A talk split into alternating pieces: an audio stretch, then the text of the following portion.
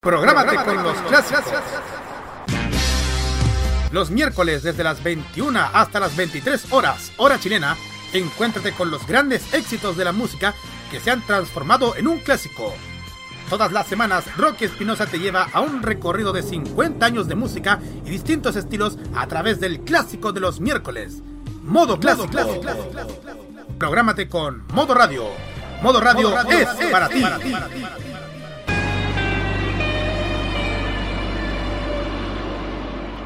Prográmate con lo prohibido. Los martes a las 21 horas, hora chilena, te invitamos a probar una manzana muy particular. Una manzana que te hará disfrutar, gozar y entretener con la mejor música y la simpatía de una mujer dispuesta a todo. Te invitamos a degustar la manzana prohibida con Loreto Manzanera junto con Segundo Fernández. Prográmate con Modo Radio. Modo Radio es para ti. Prográmate con Modo Radio.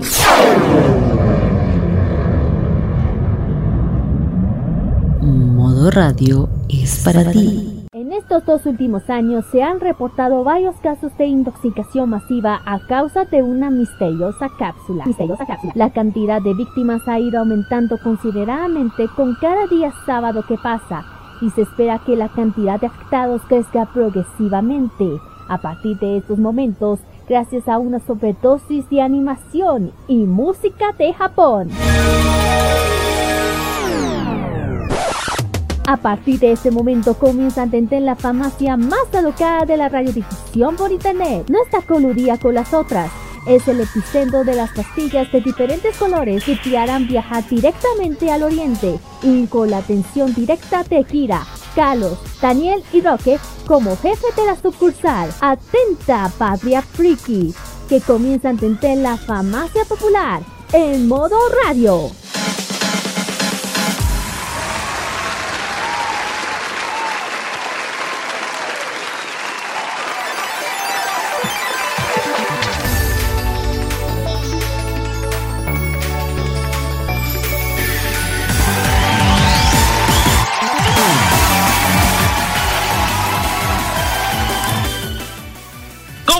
Muy buenas tardes amigos oyentes de Modo Radio que nos escuchan a través de nuestra señal en vivo.modoradio.cl, también a través de la aplicación para teléfonos móviles TuneIn y por supuesto para aquellos que disfrutan eh, escuchando multimedia en Google Chrome está la eh, extensión Monkey Boo. ¿Cómo están todos? Sean bienvenidos al capítulo 170 de Farmacia Popular en este fin de semana en donde a Sakura se le soltó la carta Rey. A Sakura se le soltó la carta Rey por accidente y la trajo por acá. Porque andamos con días soleados, calurosos, el verano cualquiera, y de repente llega este sistema frontal y nos trae estos aguaceros que sin duda alguna se agradecen porque por el que en algunos casos no se aguantaba el calor, pero no se agradece por el lado de la agricultura, ¿eh? porque estamos en época, llegando a épocas de cosecha. Pero igual ya, según me, me han contado por ahí, datitos de algunos amigos del, de algunas empresas agrícolas ya tomaron las medidas correspondientes, ya están trabaja, ya trabajaron para la protección de lo que es la cosecha, sobre todo cuando la humedad se transforma en hongo. Pero bien, damos inicio a este capítulo del día sábado 30 de enero de 2021, terminando el primer mes del año 2021. Y como siempre, saludamos a nuestros panelistas que nos van a estar acompañando esta tarde de día sábado. Comenzando por Kirin Segeda, Carlos Pinto Godoy y Dani Bru. ¿Cómo están chicos? Muy, pero muy buenas tardes. Muy buenas tardes a toda la gente. Buenas tardes chiquillos, aquí hasta que estamos un sábado más y además tienes, bueno, también eh, un saludo a todos que nos están escuchando en este sábado que por fin de tanto rato hay lluvia, un poquito para limpiar el aire. Yo, Yo he tenido calor, chicos, yo he tenido calor. En el sur hace calor. Aunque, Aunque diré, esto, eh, aunque está lloviendo, te me recuerda un poco a un poco a argentino, a Brasil, porque hay una verdad que no lo digo. Exactamente. Exactamente. sí. Sí, así, sí, eso también me recuerda también en, la, en las vacaciones en Brasil que en Brasil sí. tiene que ser muy, por más calor las lluvias, con tormentas. Exactamente. Uh -huh. Yo, como les decimos, calor. Se me fue la lluvia del sur, creo que se me fue para, para, para Santiago. Yo tengo calor. Oye, está hablando igual como Estebancino. no, todavía no, no lo. Oye, queremos que venga Esteban Sino los 300 capítulos de Los Imbatibles, que va a ser en abril, así que. Ah, no. ¿Te quedas que lo mito? Yo voy a invitar a Esteban Sino, Oiga, oiga, señor Fla oiga, flaco, los chistes después.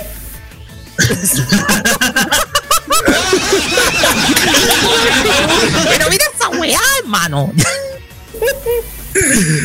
Vamos a tener un gran programa el día de hoy porque vivía no estamos solos. Hoy es programa con invitado especial. ¿Quién, es? ¿Quién será? Lo promocionamos durante estos días y hoy está con nosotros un destacado ilustrador y dibujante nacional. Saludamos y redoble de amores, por favor. Saludamos cordialmente al señor Blade Z, que nos va a estar acompañando esta tarde de sábado. ¿Cómo está? Muy, pero muy buenas tardes. Bienvenido, Blade Z. Buenas tardes, chicos, ¿cómo están? Muy buenas. Bien. en esta tarde está húmeda, pero igual bien. Buenas, Primero sí, que- así está.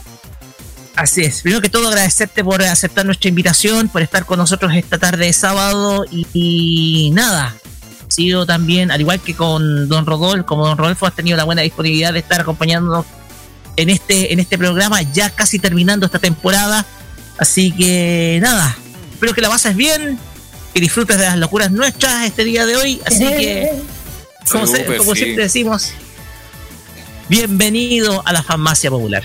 Bienvenido. Muchísimas gracias, chicos. Muchas gracias por invitarme a mí. Ya eres parte de la casa también. Sí, somos amigos, en realidad. eh, sí, eres parte de la casa ya. Así es. Aquellos que quieran pues, mandar sus preguntitas, después les vamos a estar indicando los medios para que se puedan comunicar con nosotros. Pero por mientras vamos a pasar eh, nuestra pauta para esta tarde de día sábado porque, como ustedes saben, nuestro programa está dedicado a compartir, compartir junto con Blade Z eh, todas sus experiencias, su labor, eh, todas sus historias, también sus experiencias estando en Japón, eh, a, qué se ha estado dedicando últimamente, todo eso lo vamos a tener tanto en el primero como en el cuarto bloque de nuestro programa para que ustedes puedan estar al tanto esta tarde de sábado. Por lo tanto, vamos a tener un programa de conversación junto con nuestro amigo Andrés, quien va a estar eh, compartiendo con nosotros hoy. Pero, como tenemos secciones que están entrando en Yatus, entre ellas el Fashion Geek, vamos a tener un mini bloque con noticias frikis en el segundo bloque, porque hay mucha información, sobre todo durante esta semana, que, vamos, que hemos estado recopilando y las, se las vamos a mostrar en el segundo bloque de nuestro programa. También vamos a tener nuestros emprendimientos geeks, como siempre apoyando a todos los negocios del área friki. Y Kira, cuéntenos y adelántenos qué tiendas son las que van a estar hoy día. En la primera tienda que traigo, los emprendimientos que nos tocan este sábado por parte de Corea es la tienda Humo. Vamos a hablar sobre esta tienda dedicada al mundo del K-pop. Ahí vamos a hablar detalles, ah, bueno, qué es lo que traen, qué, qué productos eh, ofrecen y sus redes sociales. Y el otro Carlitos, ¿cuál es? La otra es, es relacionado con la tienda de Z. Vamos a conocer. ¿Sí? Exacto, la tienda de Z es la tienda Z Station. Vamos a conocer todo lo que es, lo que con lo que tendrá esta tienda relacionada con el mundo del anime y mucho más en esta tienda que está forma parte de Espacio Manequiqui. Así que tendremos mucho más aquí en nuestros emprendimientos geek. Así es. Y vamos a cerrar nuestro programa con, con el Asian Top Chat, como siempre Carlos Pinto, recorriendo y revisando los charts de la música asiática. Y hoy nos vamos a Filipinas. Exacto. Para allá, Exacto, nos vamos a Filipinas porque tenemos un tema que está sonando en el primer lugar en el ranking según la lista de Mix. Así que quédense con nosotros para escuchar junto con la mejor música y la conversa de Blade Z, porque tenemos algo que presentarles a ustedes aquí en esta farmacia de día sábado 30, ya finalizando el mes de enero, chiquillos. Así es. Pero antes que todo, tenemos que repasar nuestras redes sociales. Estimado Carlos Pinto Godoy. Exactamente. En Facebook, Twitter y Instagram, arroba modo radio CL y arroba farmacia popular. Hashtag Farmacia Popular MR. WhatsApp más 56995330405 y más 56994725919. Ya lo mencionó Roque, pero lo repetió porque vale la pena hacerlo www.modoradio.cl, envío.modoradio.cl, eh, Tuning, Monkey Boo, los sitios web de las aplicaciones y los podcasts de Farmacia Popular para que puedan escuchar las veces que ustedes Lo repito, porque vale la pena. Exactamente. El tema acá es que, como siempre comentamos, eh, el podcast de este programa va a estar disponible a partir de este día lunes. Este día lunes primero de febrero. Así que esténse muy atentos porque, como ustedes siempre saben, en Spotify y en Mixcloud, nuestros episodios siempre están el día lunes. Eh, el, del, el del pasado día sábado ya está disponible. Ustedes lo pueden escuchar cuantas veces quieran a través de Spotify, también por Anchor FM, también por Radio Public, Apple y Google Podcast, además de Mixcloud. Por lo tanto, eh, si ustedes no pudieron escuchar el programa de hoy sábado, ni pueden escuchar el de mañana domingo, la repetición a las 15 horas, pueden hacerlo durante el día lunes en adelante en nuestros podcasts, porque para eso está nuestra plataforma de podcast, para que ustedes puedan escuchar todos los capítulos nuestros en el momento que ustedes quieran. De hecho, está desde el capítulo 1, del primer capítulo de Farmacia Popular del 2017 hasta el día de hoy.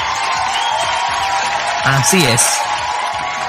Pues bien, ya dicho esto, vamos a iniciar con música y lo vamos a hacer con un artista retro del Japón, Carlos Pinto, porque esto era esto pertenecía al City Pop que yo hacía los días martes. Ojo, en algún momento va a volver. Exacto, en algún momento va a volver. Pero vamos a presentar a esta artista japonesa esta artista japonesa de 51 años de edad, cantante, letrista, compositora, actriz y es idol japonesa, pero es muy popular entre todos de la música J-pop. Nos referimos a Chisato Moritaka con este tema salida de 1994, Rock and Omelette. Perfecto, vamos y volvemos con la primera parte de esta entrevista, humanamente hablando. Disculpen por el. ¿Ah? invitado. Bueno, porque va a ser humanamente hablando. De ahí vamos a explicar por qué, la, por qué nuestra amiga Kira se relaciona esto con nuestra amiga Kira. Pero igual, vamos, porque va a ser sincera, va a ser con calor humano. Vamos y volvemos.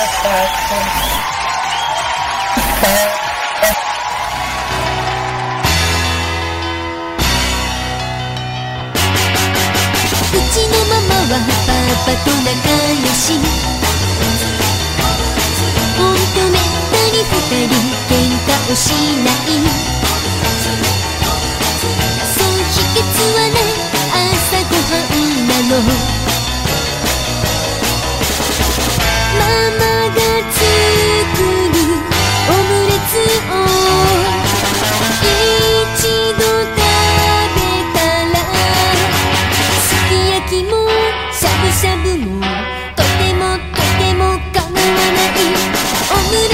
は料理上手さ。そして料理上手。は愛情上手。パパもママには愛され上手。パパが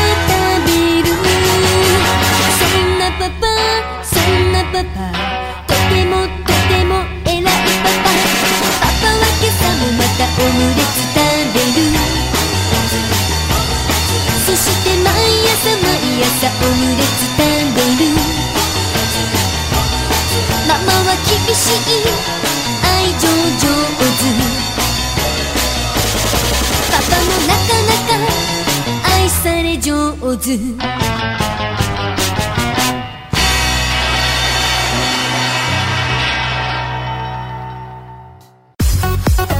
La activación sabatina friki de todas las semanas está en Farmacia Popular, en modo radio.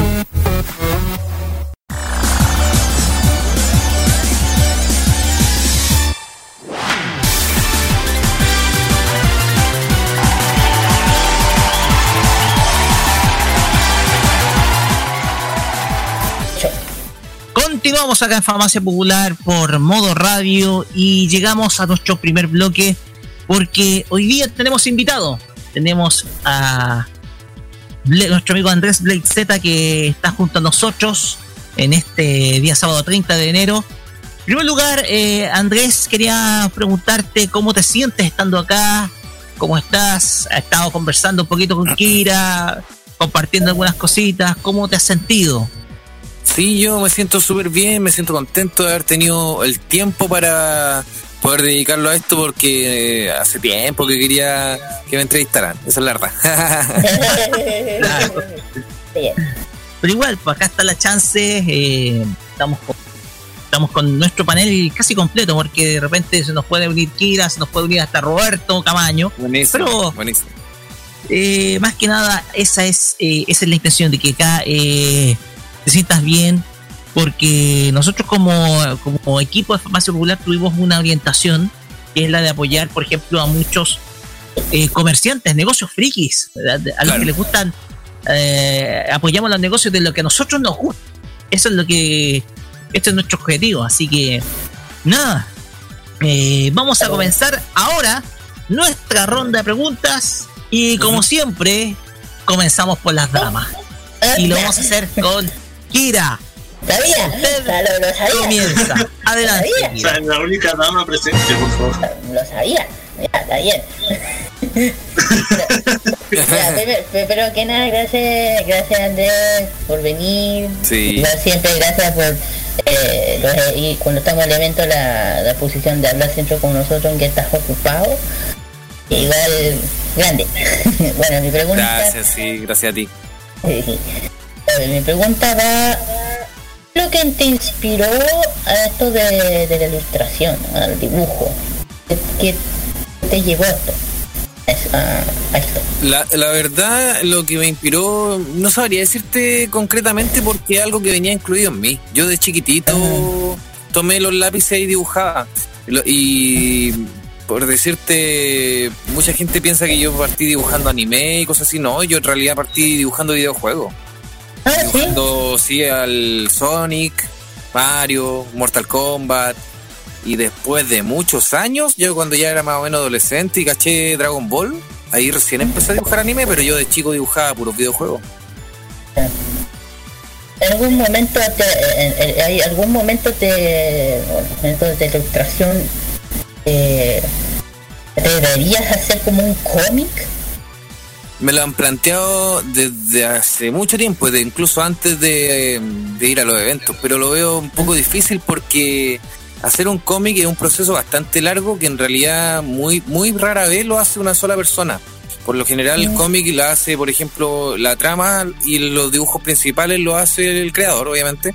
Pero después ya los cómics, por ejemplo, el caso de Spawn, que yo soy bien fan, el creador, que es el Tom McFarlane, ya ni siquiera dibuja él. Él pasa el guion nomás de más o menos cómo tiene que ser y en la tapa la dibuja uno, lo- eh, otro hace los dibujos, otro en tinta y así.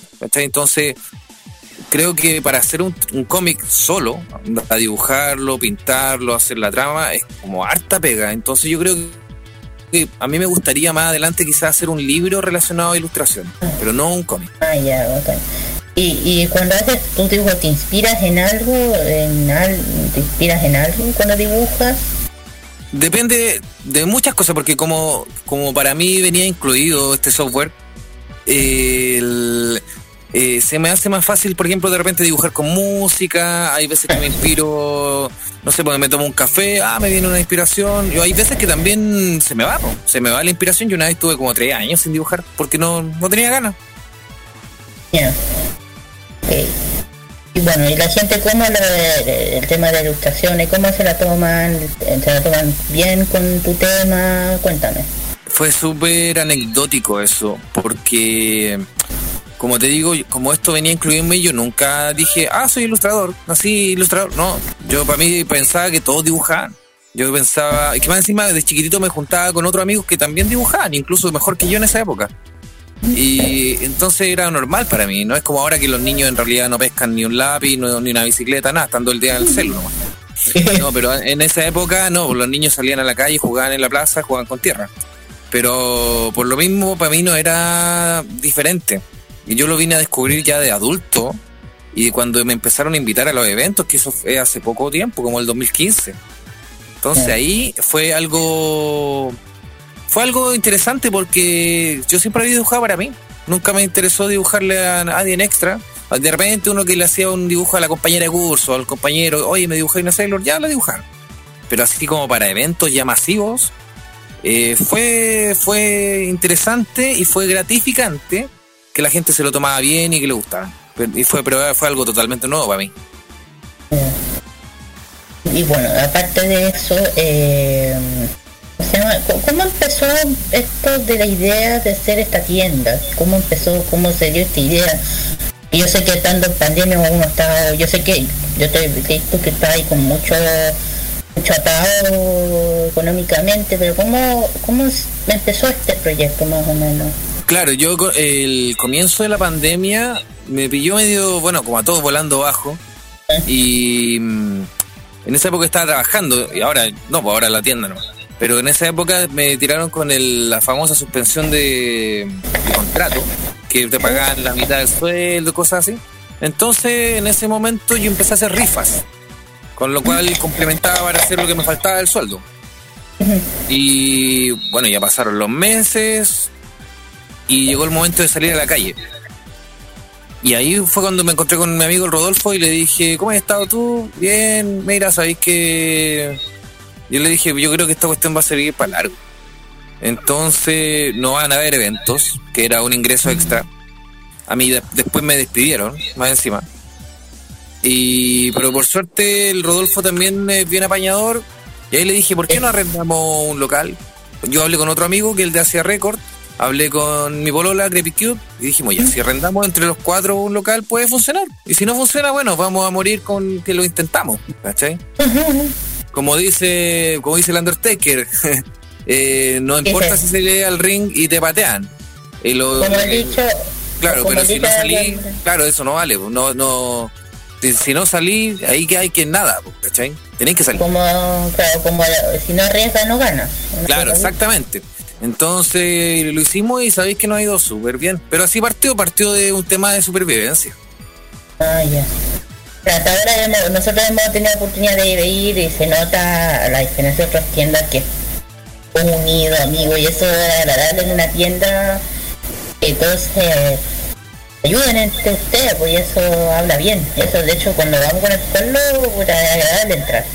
Sí, porque más encima nosotros tenemos la ventaja, por decirlo de alguna forma, de que hemos ido a eventos y hemos hecho eventos. Y nosotros hacemos Dragon Ball Fest, Potter Fest, entonces eh, lo que tratamos de hacer en la tienda, más que vender como loco y todo, es eh, que la gente la pase bien porque también nosotros hemos sido clientes de otros lugares y claro, tratamos de ver las falencias y todo, y con los pocos recursos que teníamos, hacer algo que por último, por último, si no íbamos a tener como la gran cantidad de material o la gran cantidad de cosas, por último que fuera un lugar agradable. Y eso hasta ahora ha funcionado. Sí, no, súper bien. De hecho, ya dije, de hecho todavía teníamos con el Carlos pendiente ir por una cosa que nos tiene Don Rodolfo. Ah, una cosa que nos prometió. Una cosa que nos prometió. Exacto. Ahí, bueno, termina mi pregunta, gracias Andrés, porque si no les llego, les dejo sin preguntas los demás. De ahí vamos a contar, ¿eh? De ahí vamos a contar de qué se trata. ¿eh? El, sí, el Don Rodolfo. Pero va a quedar para la anticipo que va a quedar para la siguiente temporada. Así que. Ok. pues bien, Daniel Brulé, su turno. Presente. Ya, voy a hacer preguntas que no sé si serán incómodas, pero vamos a avanzar en materia de, de mercado. Sí, sí, sí, dale no. De, mercado y competencia. Eh, ¿Sabes qué? A veces me he encontrado, por no decir muchas veces, yo creo que todos hemos conocido casos en que eh, de, de personas que de repente exigen una ilustración o un dibujo a un ilustrador o a un diseñador gráfico y lo quieren gratis.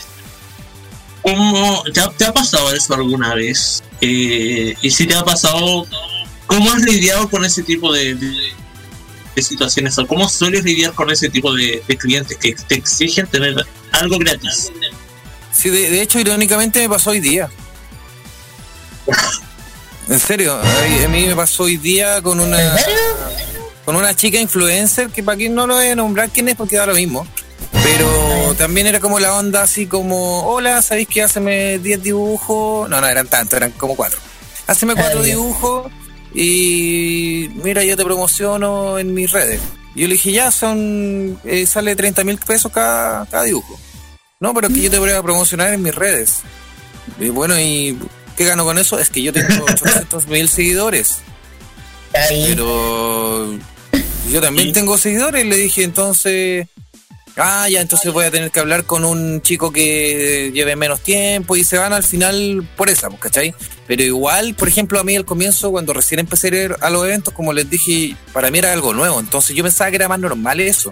Y varias veces caí cuando era más nuevo en los eventos, que como el 2015, hice varios dibujos gratis, perdí tiempo. Y para que al final ya sí llegaban unos cuantos seguidores, pero al final tampoco los seguidores para mí lo es todo, ¿cachai? O sea, yo me encanta la gente que me apoya, pero de verdad, ¿cachai? No que llegan obligadamente porque alguien los mandó. Y Los seguidores llegan solos al final. Claro, eso te iba a decir. Y al final, al final en realidad, lo que descubrí con el tiempo es que uno tiene que hacer lo que a uno le, le guste, ¿cachai? Yo en la actualidad no estoy haciendo ni comisiones, ¿cachai? A menos que conozca a la persona o que la persona esté dispuesta a pagar lo que valen, porque también como en Chile lamentablemente el arte muy por el suelo, muy mal mirado. Totalmente de acuerdo. Sí, sí, Tenemos sí. una pésima cultura referente al arte.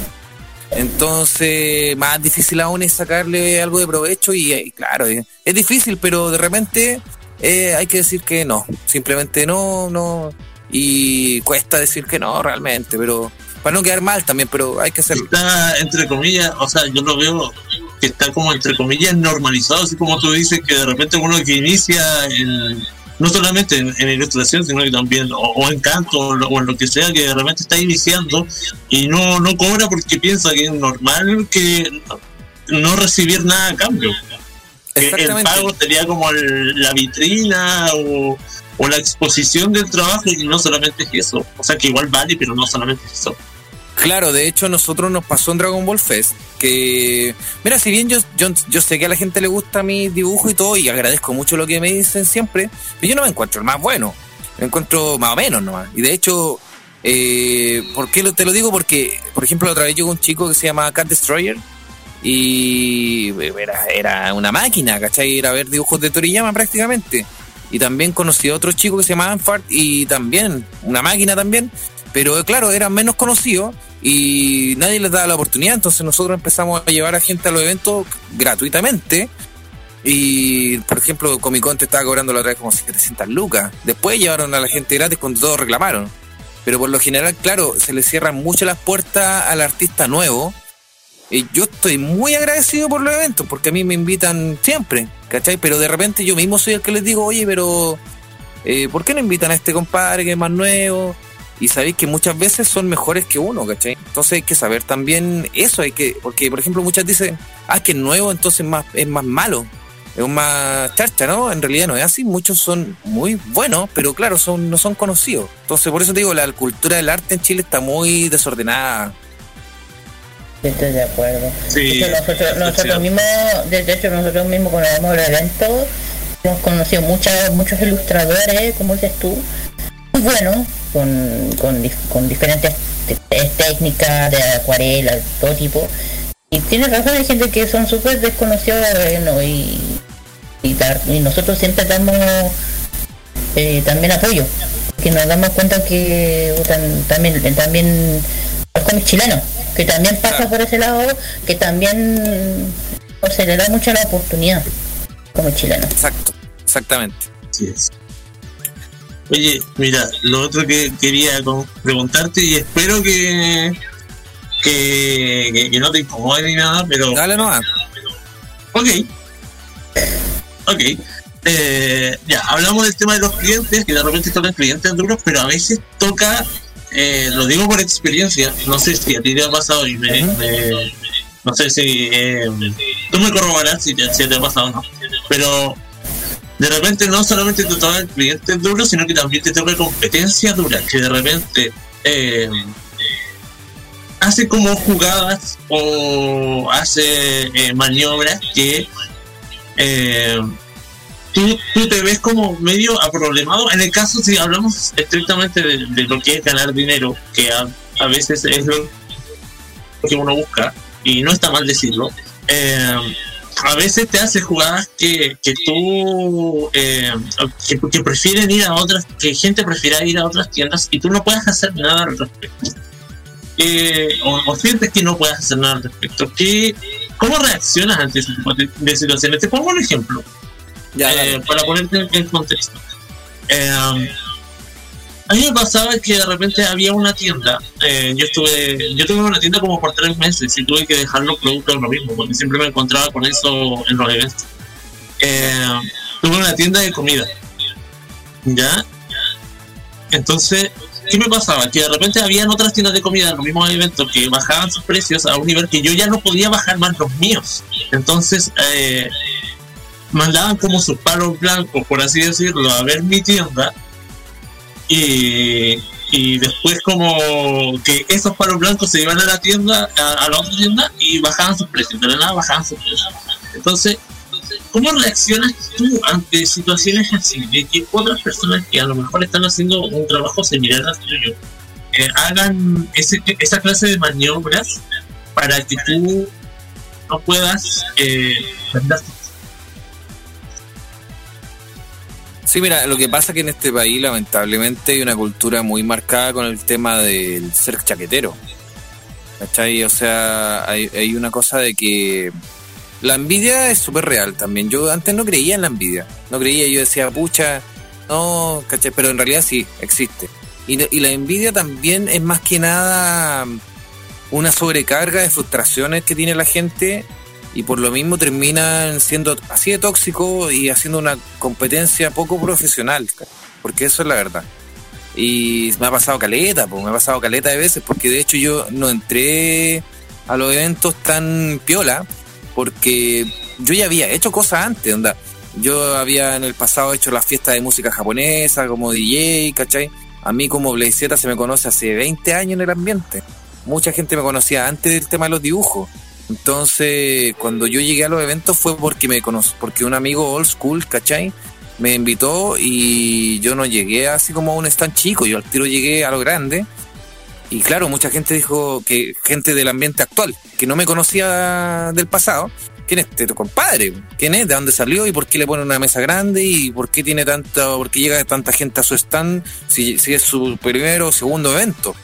Entonces, varias personas, claro que me hacían competencia mala, competencia de bajar los precios, competencia de hablar mal de mí en internet, cosas, estupideces como por ejemplo que yo cal- calcaba o tonteras.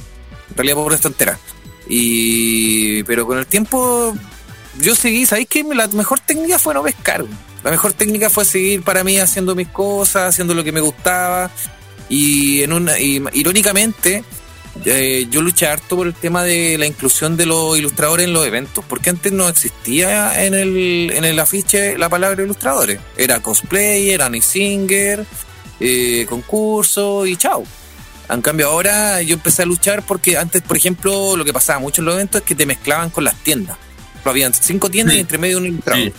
Entonces, todavía pasa algunas veces, sí, Sí, todavía pasa. y, y- y los ilustradores al final, si te ponen al lado una tienda que vende póster bajados de Google, ¿cachai? A Luca, versus uno que tuvo que eh, quemarse las pestañas y sin dormir para terminar un dibujo que al final, para sacarle algo de plata, quizá el póster lo vendís, por ejemplo, en Don Lucas, ¿cachai? Y obviamente la gente va a comprar el dibujo al lado porque no va a entender que, que el de al lado es un ilustrador. Entonces yo siempre luché para que se hiciera como un, lugar donde estuvieran los ilustradores y que la gente entendiera que era un trabajo hecho a mano. Pero todas esas, por ejemplo, yo también ese tipo de cosas nunca la ando comentando. Es primera vez que creo que la comento en un programa de radio. Pero yo luché harto con productores que, como te dije, como a mí me conocían de antes, y de repente me decían, ya hablé, te invito a mi evento tanto. Y le decía, ya, pero si te vaya a tener una sección de ilustradores o solamente meter entre medio de las tiendas. No, pero es que, ¿cómo vamos a tener una sección de ilustradores? Sí, pues, porque es, es diferente a las Es tiendas. po. necesario. Es Entonces yo tuve una gran lucha con eso y cuando por ejemplo con el Rodolfo hicimos Comic Fest, que fue el evento que trajimos a um, Reyero, Adrián Barba, también tuvo Capitán Memo. Ya, cuando hicimos Comic Fest nosotros estrenamos el, eh, como el espacio de puros ilustradores. ¿cachai? De hecho el, el- el evento era como ligado más a, a los ilustradores en sí. Y ahí como que se empezó a dar una tendencia, pero claro, yo como te digo, esta es primera vez que lo comento públicamente, porque yo siempre ando calladito, yo llevo mis cosas y todo, y hay muchos ilustradores que a mí me tienen mala hasta el día de hoy, y no tienen idea que gracias a mí entraron a un evento, a una sección de ilustradores, ¿cachai?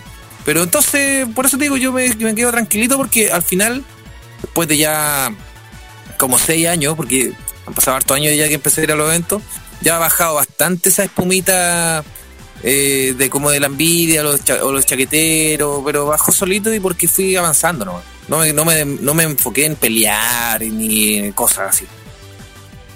Lo, lo principal es no enfocarse en eso. O sea, el que, el que de alguna manera lo toma en, en cuenta o, reacciona ante ese tipo de situaciones como que igual en el fondo cae en eso. O sea, cae, cae en, lo mismo. Sí, al final te- te- o sea, a mí también igual de repente me pasaba como que me daba rabia la cuestión y, y me ponía a meditar en la casa, sobre todo a mí me acuerdo cuando me anunciaron en la, en la Super Japan Expo.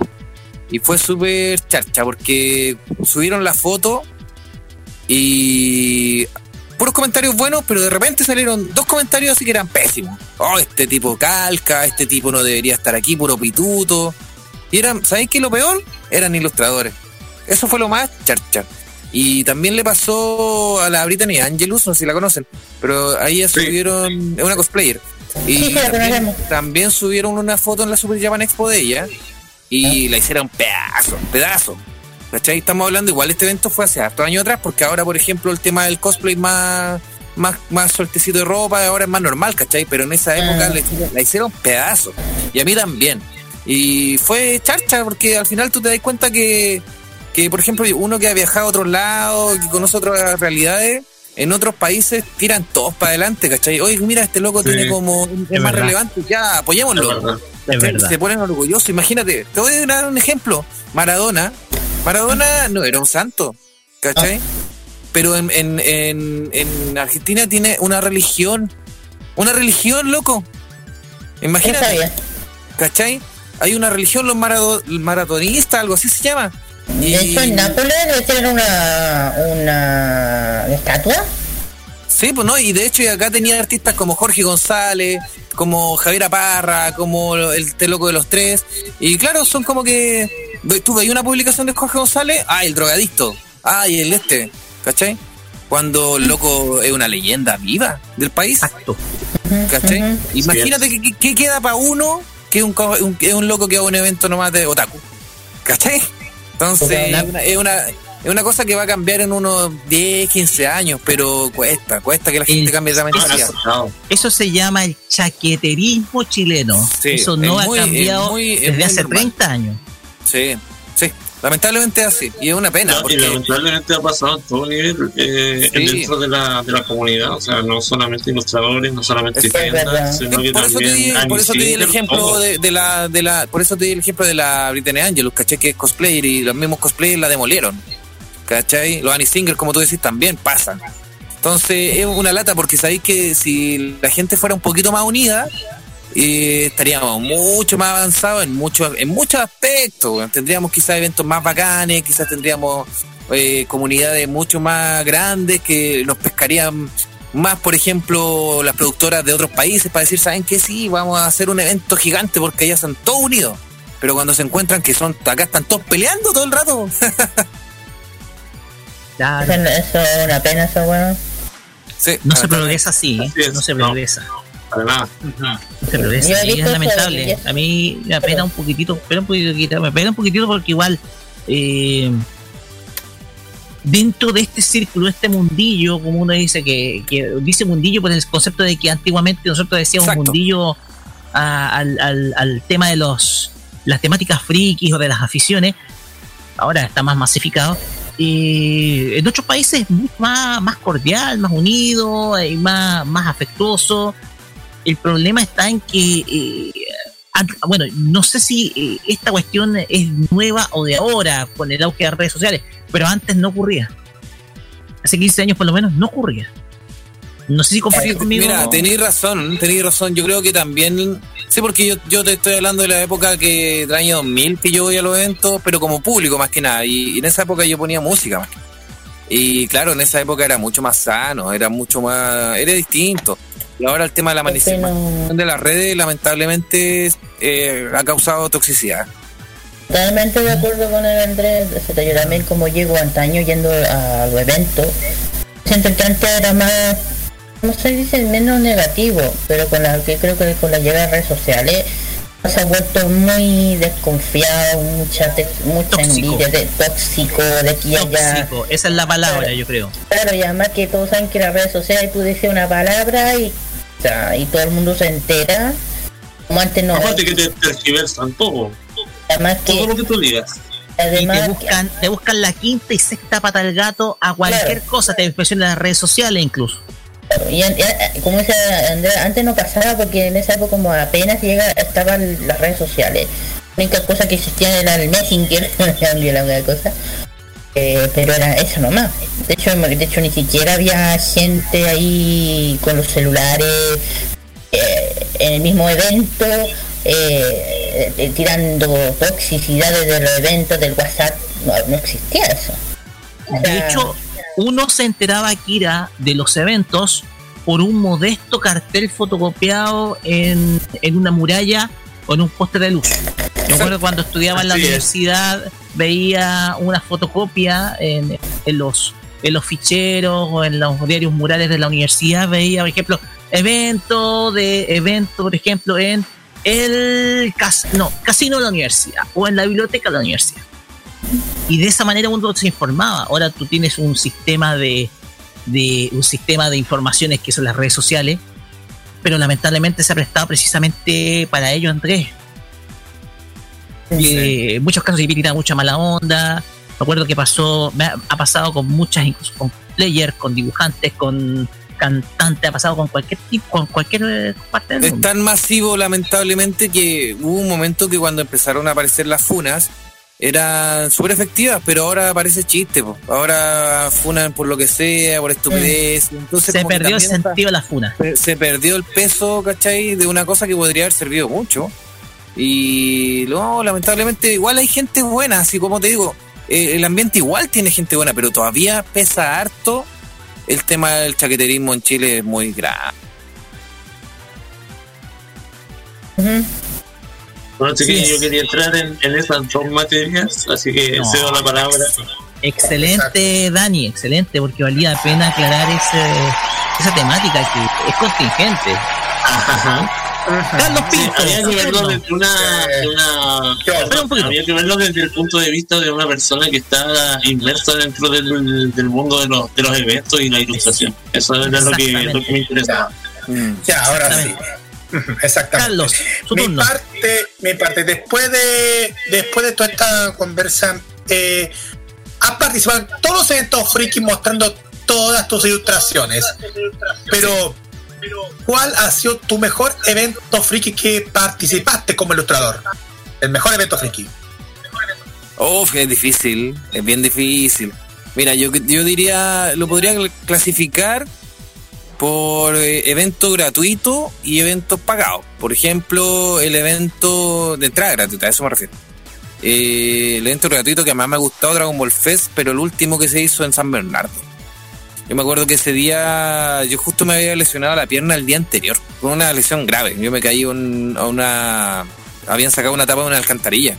Y yo me caí, pero me alcancé a sujetar y me, y me casi me rompo la pierna. ¿cachai? Entonces yo tenía, tenía el- la pierna molida, pero el otro día era el evento, entonces yo sabía lo, lo bueno que era el evento y fui, fui igual nomás, con la cojo y todo. Y pero sabes que la pasé tan bien que no sentí nada. Después el día lunes cuando fui al doctor ya ahí sentí todo.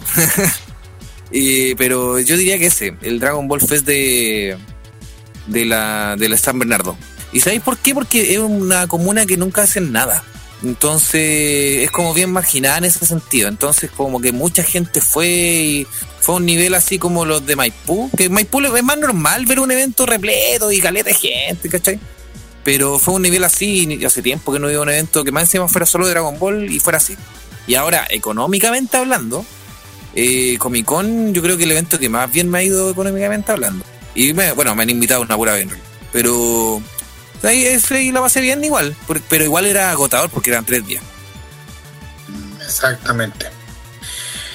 A ver, de todos los dibujos que has realizado en toda tu carrera, ¿cuál ha sido tu mejor dibujo favorito?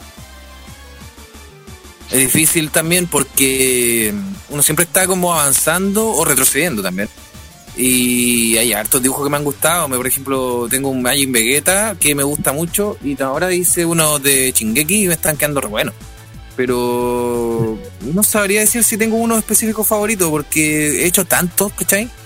Que yo creo que, que todos me gustan, pero también otra cosa que me pasa es que nunca he sentido que esté terminado el dibujo. Siempre siento que le puede hacer algo más y bueno, ya después los tengo que sacar nomás a la venta o, o exhibirlo. Pero siempre como que pienso que no están terminados. Entiendo, de Tenía hecho, como la sensación de que, de que le falta un detalle que podría ser mejor. Claro. ¿No? Sí, así es, exactamente. De hecho, los dibujos que está realizando son súper geniales y de hecho yo tengo uno de esos dibujos que hizo, una de Sailor Moon con Luna. Sí, así es. Tú lo tienes. Sí, exacto. Y, y Roque tiene uno que es un dibujo de Lunch. Ah, sí, yo Ah, tengo colgadito sí. acá. Tengo colgado. Lo tengo colgado en mi habitación. Y compré en el ah, Anime Weekend Fest. Buenísimo, bacán. Sí, aquel evento tengo que ahí colgadito. Sí, aquel evento que tuvimos que cubrirnos como, como radio. Y la siguiente, ¿qué piensas sobre la situación que está pasando los ilustradores en estos momentos de pandemia? Pienso que es terrible porque por lo general el, el ilustrador es uno de los stands que vende, vende menos en los eventos. Porque al final, por ejemplo, si lo analizáis, el stand de comida es el que vende más. Después vendría el de la figura. Después vendría el de alguna cosplayer famosa que venda muchos prints, ¿cachai? Por lo general, yo el, el print es más fácil de vender porque, o sea, es igual hay un trabajo de por medio, hacer el cosplay, vestirte, sacarte a la sesión. Pero para mi consideración quizás es más difícil dibujar. ¿cachai? Y entonces los ilustradores como que quedan al último y como te dije ha sido una lucha eterna para que nos pesquen. Y mm, deben estarla pasando pésimo. Entonces me imagino que lo que le aconsejaría yo decirles, ¿cachai? Que es lo que hice yo, ¿cachai? Yo hice rifa, traté de hacer promociones, que hagan alguna algún concurso, y lamentablemente yo creo que los eventos queda todo este año ya para que no vuelvan a ser como antes. Es muy difícil. Yo creo que el, el 2022 van a recién a volver a ser como antes. Este año sí, yo creo que sí van a haber eventos. Pero ya vimos cómo fue la Friki, por ejemplo, o la Otra Gamer, que a la Otra Gamer me habían invitado, no pude ir. No pude ir porque era día de la semana. Y, y era con, con distancia, no tocar las cosas. Y habían prohibido, de hecho, en la Otra Gamer que fueran cosplayers. Entonces, no sé qué realidad vamos a tener. Esa, esa es la otra cosa, es una incertidumbre con lo, lo que va a pasar, ¿cachai? Entonces, hay que improvisar en el momento. Mucha gente habla de reinventarse, pero reinventarse es un concepto que tú podías hacer cuando tú estás estable. Cuando tú estás estabilizado, tenías una, un ahorro y, y tenías un tiempo para planificar y decir, ya, mira, voy a reinventarme y mañana voy a ser cocinero, ¿cachai? Pero cuando te pilla una cuestión de, de como esto que está pasando en el mundo y de la, y de la nada, y te pilla sin ahorros, te pilla de la nada, en realidad estáis sobreviviendo, no estáis reinventándote, ¿cachai? Entonces, eso queda, sobrevivir hasta que la cuestión pase y ver cómo acomodarse después. Eso es lo único que le pasa a muchas personas, sobrevivirse. En el caso mío que estoy tratando de sobrevivir en el tema de subir video. Sí. o poquito obligado a hacer cosas que antes no, no teníamos ni pensado hacerlo. O sea, ni, ni En mi caso- Eso en sobre, mi caso, en mi caso estoy haciendo clases, clases particulares. Ya. Eso es lo que he estado haciendo. De en mi caso estoy en el Twitch. la Twitch, claro. la mía Casi, casi. Claro, y, la- y lamentablemente eh, la, la gran mayoría de la gente está haciendo cosas que no había pensado hacer. ¿Cachai? O sea, que quizás lo pensaste a la loca en algún momento. Por ejemplo, lo de la tienda yo lo había pensado años atrás. Pero lo tuvimos que hacer un poco a la fuerza y a la rápida, sin mucha planificación. Y bueno, tenemos la suerte que ha salido bien.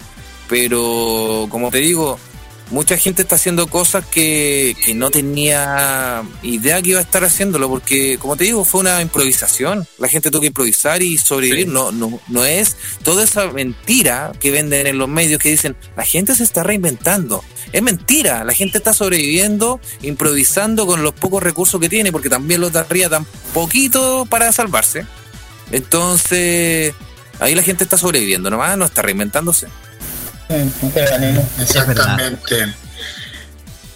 Eh, Roque, Ya. Eh, Andrés, eh, va- vamos a pasar un poquito más al lado al lado inspirativo, al lado ¿Ya? que te, que te lleva un poco a, a poder dibujar, porque yo supongo que tú tienes que tener algún referente dentro del ámbito del dibujo. ¿Ya? Algo que alguien que hubiera dicho, no sé, me encantaría dibujar como él, o por lo menos acercarme un poco, tanto. ¿Quién, quién, ¿Cuál ha sido tu principal fuente de inspiración en el ámbito de la creación? Sí, de hecho, la gente tiene una también una idea errónea que piensan que yo soy como súper y como que mi inspiración es Akira Toriyama y no, y no lo es, irónicamente no, no lo es. O sea, para mí yo encuentro que un maestro es lo que hace y muy bacán que haya creado Dragon Ball porque yo soy súper fan de la serie, pero no es inspirador realmente para el tema de los dibujos. Para el tema de los dibujos, eh, para mí es Todd McFarlane, que es un canadiense que hizo el, el cómic de Spawn. Spawn. Él, mira. Sí, él hizo un cómic que yo me acuerdo que como todo niño uno leía cómics de repente, en la época que yo era niño era diferente que ahora, ahora lo veis del celu, ¿no? Ahí teníais que esperar en mi época que llegara al kiosco y ojalá tener la plata para poder comprarlo, o si no, tener un amiguito buena onda que te prestara el cómic. Era muy difícil también. Entonces, yo me acuerdo que yo leía diferentes cómics y yo compraba muchas revistas de videojuegos en realidad, como te dije. Yo siempre me he considerado más gamer que ilustrador. Entonces llega este compadre con un, mi vecino con un cómic que se llamaba Spawn. Me dice, oye, me compré este cómic y yo ni lo pesqué en realidad. Le dije, ah, ya, qué bueno. Y después un día estoy en su casa y le digo, a ver, déjame ver el Spawn. Y sabéis que el dibujo me, me impresionó tanto porque era lo que hace Todd McFarlane es un tema con las sombras. Él hace mucho sombra, mucho achurado y mucha mucha línea y muy exagerada, mucha oscuridad. Entonces, el, eh, también el papel, el material era diferente al de otros cómics, es como papel cuché en vez de ese papel áspero.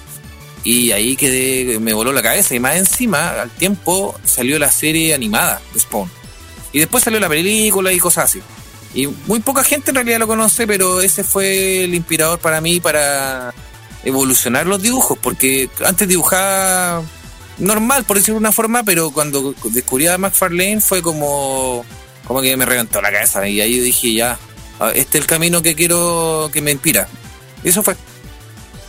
Mira, eh, expone una historia que es completamente no muy adecuada para los niños, digámoslo. No, para nada. un cómic para adultos. o- opino lo mismo.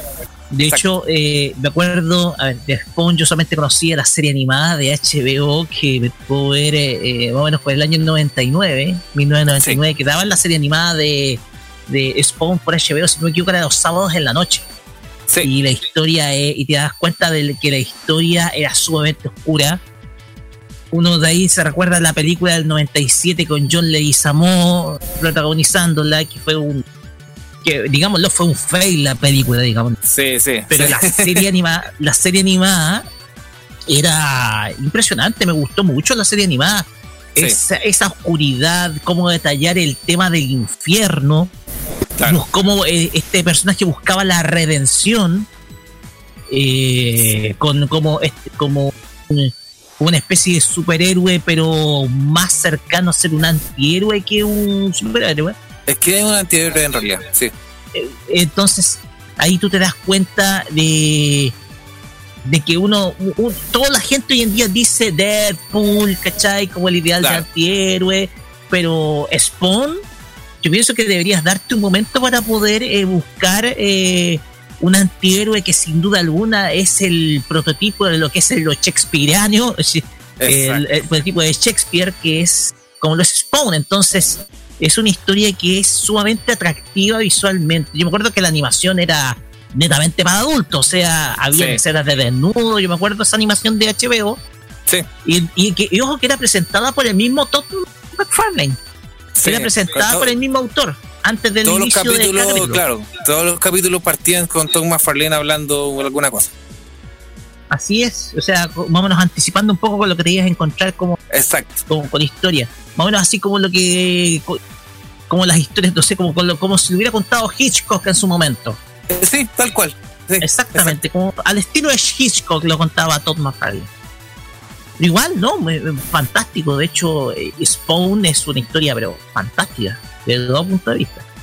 Sí, no, sí, por eso a mí me voló la cabeza porque era el típico, ya tú te llegaba un cómic ya Spider-Man, ya Spider-Man, todos todo felices al final del cómic, Dragon Ball es lo mismo, al final todos terminan riendo, y pero Spawn era trágico, ¿cachai? Tenía sus problemas, de partida el protagonista negro, no era blanco ni rubio ni de ojitos verdes.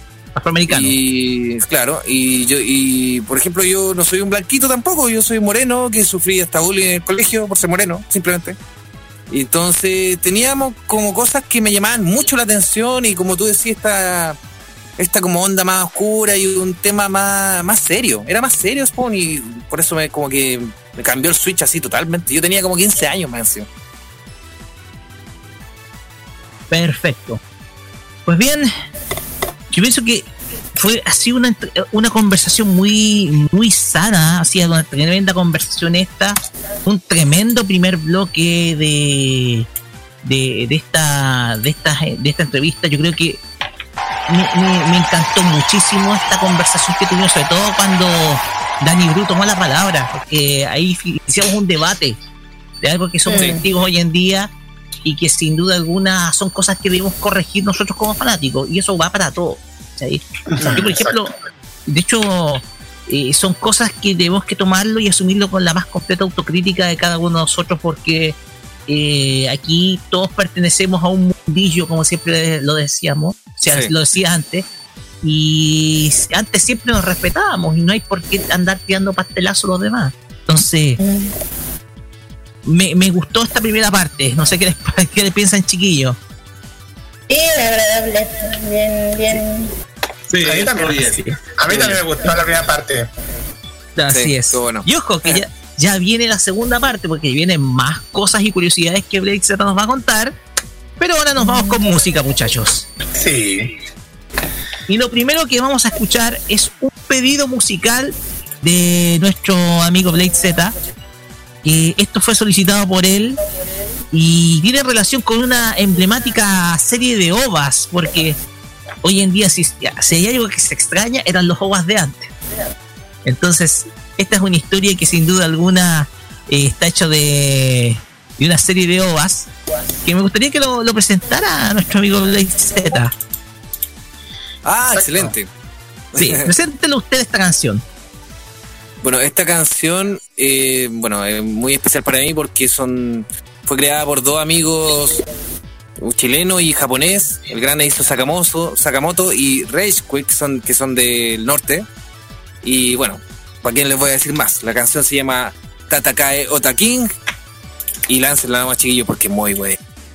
Y ojo que la presentas, de hecho, eh, hay una carátula y un cover que fue, fue hecho por ti. Ah, sí, ese es el gran detalle. Yo dibujé esa, esa pequeña carátula ahí con mi gran amigo Eizo Sakamoto, los chiquillos de Rage Quick que son muy talentosos y son de Chile. Vean, para, que descubren que también existe talento en, en el país, para otros estilos que son fuera, del, fuera de lo común. Posteriormente vamos a escuchar a una voz que viene desde México, Claudia Bransfeld, con la canción Sparkle, que es un cover de un tema de Randwips, que es de la película Your Name, que esto se llama Sparkle. Dos temas, vamos a tanda y ya volvemos con más información popular por modoradio.cl. Vamos y volvemos.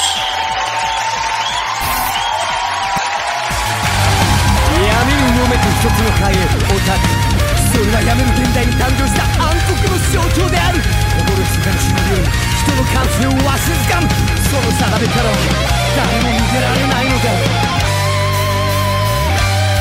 果てなき午後や平にひた走る者まだ見ぬ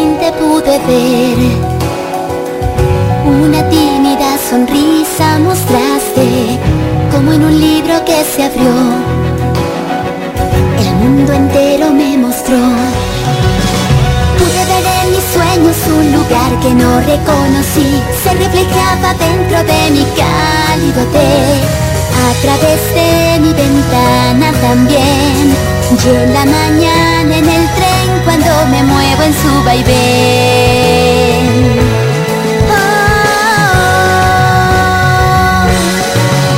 No hay destino que alcanzar.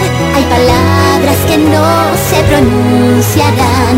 Estando lejos puedo sentir. Tus manos me alcanzan y vuelvo a vivir. El tiempo avanza vigilante está Las manecillas nunca se detendrán. Escribamos un capítulo más. El brillo que nos unirá Por siempre en la eternidad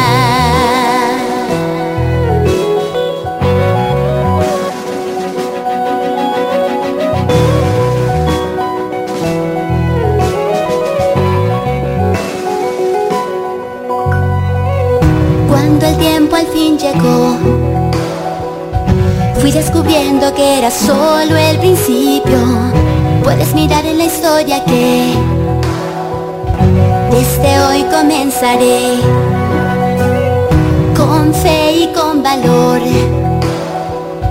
Ese valor que da la sabiduría rápidamente me llevó a ti.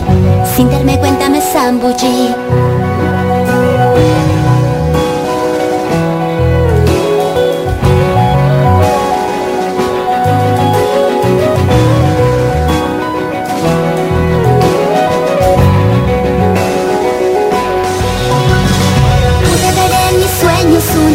Que no reconocí Se reflejaba dentro de mi cálido té A través de mi ventana también Y en la mañana en el tren cuando me muevo en su vaivén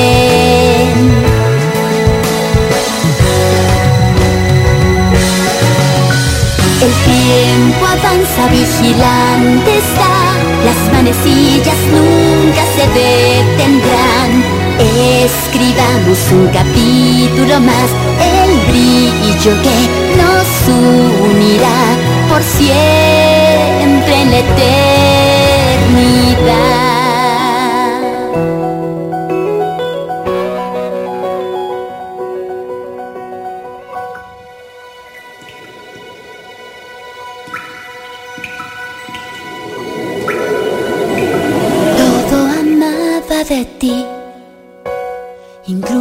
Aroma especial. Era tu risa para mí, esa voz que me guiaba al caminar. Hoy sé que no tuve elección, porque aquí ya no estás. Cerré mis ojos y enfrenté esa realidad cumpliendo con mi deber. Pero en mi mente vivirás.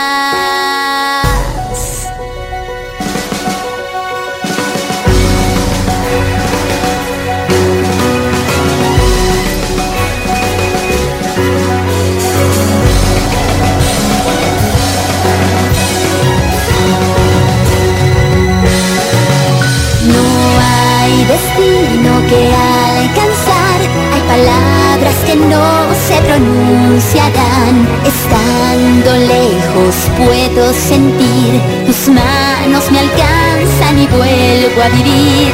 El tiempo avanza, vigilante está, las manecillas nunca se detendrán.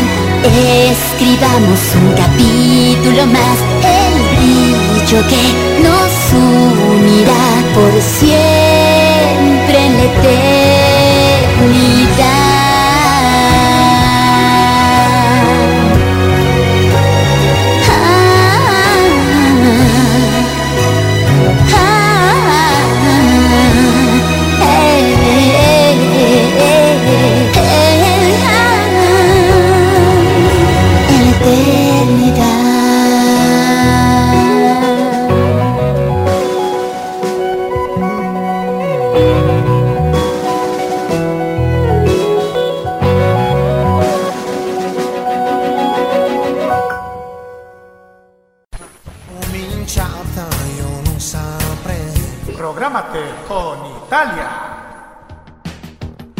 viernes a las 21, hora chilena, te invitamos a escuchar lo mejor de la música italiana. Canciones de ayer y de hoy, estrenos musicales, especiales y entrevistas junto a Nicolás López en modo italiano. Modo italiano de Modo Radio. Modo Radio es per te, o sea, es para ti. Prográmate con el estilo. Los jueves desde las 21 y hasta las 23 horas, hora chilena, disfruta del estilo que contagia las emisoras de todo el mundo. Todo lo mejor del baile y la coreografía, las novedades musicales semanales y lo mejor del sonido de Corea del Sur llega todas las semanas junto a Alice, Kira, Roberto Camaño y la conducción de Carlos Pinto en K-Mod. Prográmate con Modo Radio. Modo Radio es para ti. Prográmate con Modo Radio. Modo Radio es para ti. Los sábados por la tarde son más entretenidos en compañía de fan más popular en modo radio.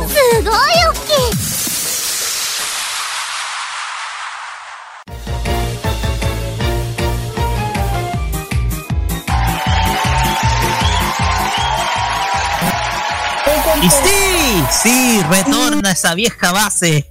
Esa vieja base de las noticias friki que era tradicional en nuestro programa hasta el año 2018, 2019. Sin duda alguna, uno de, una de estas secciones clásicas en, eh, nuestros anteriores formatos era el bloque de noticias frikis. Y vuelve por un momentito acá en el Farmacia Popular.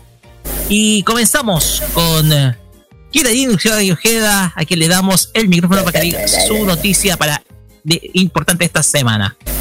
Así es, la primera noticia que vamos a, a comentar es sobre la película de Demon Slayer o como todos nosotros lo conocemos como Shingeki. Ay, Kimetsu no Yaiba. No, Kimetsu no Yaiba, no se confunda con los titanes. Ya, ya, ya, ya lo sé. Sí, eh, Kimetsu no Yaiba eh, gana una dominación a los premios de la Academia de Japón, que es algo bien, bien, bien importante. Todos saben que eh, Kimet- la, la Kimetsu no Yaiba Manhunt eh, Train se lanzó en Japón generando 100 millones de dólares de ganancias. Y, en la última aventura de Tanjiro y Sezuko y sus compañeros espadachines de, de la serie también han tenido una recepción crítica, una recepción eh, crítica. El, el, el lar- largometraje perdón, ha sido nominado a los premios de la Academia en Japón. Nominado junto a otras películas de anime, otra es que me, me, me agrada muchísimo que esté dominada, de hecho, muy buena película, me encanta esta serie. Eh, Water with You- Violet Evergarden. Así que, puta, me encanta que esté. La otra es Stay B de la película número 2 de Doraemon. Y más la primera y también la película de Kimetsu no Yaiba. Tiene una gran competencia cuando se trata de llevarse a la casa algunos de los premios importantes. Como todos saben, la película de Kimetsu sigue eh, el elenco principal que se presentó de la primera temporada creada por eh, la, creada, perdón, la, mangaka, eh, mientras que viaja, eh, viajaba por bordes de locomoción, o sea, lo, que- pasa en la película, repleta de amenazas naturales, sobrenaturales, afortunadamente Tanjiro y compañía se le da, se le une uno de los miembros más fuertes de Demon Slayer Corps, que es Hashira, conocido como Rengoku. De que llegaron a. Bueno, eh, llegaron por primera vez. Eh, para los fanáticos de América del Norte, o sea, Estados Unidos, estado una muy ansia de noticias de cuándo se podía ver la película en el oeste. Eh, Ahí han- habían, eh, se han escuchado muchos rumores, especulaciones que llegaría al principio de febrero. Pues, Todos saben con el tema de la pandemia, del coronavirus, eh, se, han, se ha retrasado en muchos cines de Estados Unidos. Y ya un tema muy interesante de ver si la película también se puede lanzar en los hogares, o sea, en aplicaciones de streaming. Y bueno, bueno eh, los premios de la Academia en Japón serán el cuadragésimo cuarto evento de la extravagancia de la televisiva de larga duración, que, continúa con la honrada de algunos de los más grandes, brillantes, de, de- de- artistas más grandes que brillan en el mundo del entretenimiento del país. Aunque no está muy seguro si Kimetsu no Yaiba también será dominado a los premios Óscares Estados Unidos. Proyección. ciertamente, claro, ciertamente hay una precedente a lo que el salto que, que el ganador de la mejor película entrenada anteriormente, el Paradise, el- la, película coreana, se hizo fuera de Estados Unidos. Eh, todavía no se ha confirmado, bueno, se, se- bueno, se cree la película se llevará, se llevará a casa el oro a la mejor película de animación japonesa. Cree, rumores. Pero yo digo ¿qué opinan? No sé, ¿crees que la película llegase a ser dominada a los premios Óscares? ¿Qué opinan ustedes? Yo ya lo dije una vez, difícil. En primer lugar tiene que estar nominada a los Annie Awards, tiene que pasar el filtro de los Annie Awards, porque no cualquier película va a pasar. Y además que la academia eh, no premia a las productoras independientes, siempre opta por las franquicias de mayor alcance, por ejemplo, eh, las, eh, las empresas de animación como Sony Pictures o la misma Disney Pixar. Entonces, eh, difícil, no creo que no creo que esté en la quina incluso. No creo que esté en la quina de los Oscars. No lo proyecto así, seamos realistas de hecho. Y pienso que hay mucho entusiasmo, producto del gran éxito comercial que ha conseguido la película, pero va a tener una chance en los premios Oscar. Por lo menos en largometraje, en largometraje animado no. Yo y ojo que hay un precedente porque ni siquiera Your Name estuvo dentro de la quina de los Oscar. Que es por lejos la mejor película del 2016, así que. Y no quedó en la quina, po. Entonces, olvídate, olvídate de, ese, de esa historia. Y por si acaso, la mangaka, el mangaka creador de Kimetsu no Yaiba es Koyoharu Gotoge, así que Y Andrés. ¿qué opinas tú? Concuerdo contigo, concuerdo con Roque. Andrés, ¿qué opinas tú? ¿Crees o no crees? Bien, sí, no, y de hecho a mí me encantaría ver la película y la serie, sabes que me ha costado actualizarme. Ahora hace poco vi Shingeki, ahora pensaba ver Boku no Hero y me encantaría ver Kimetsu no Yaiba, pero no, no. Muy buena. De hecho, yo vi la película y mejor ni digo, no, si no, no me voy a spoilear nada. Ya, mejor no la he visto. en un formato, en un formato ultra, ultra parcial en el ojo. Ah, chuta. Pero la vi, pero la vi, así que cuenta. Next. Pues bien. Siguiente noticia, muchachos. Ya.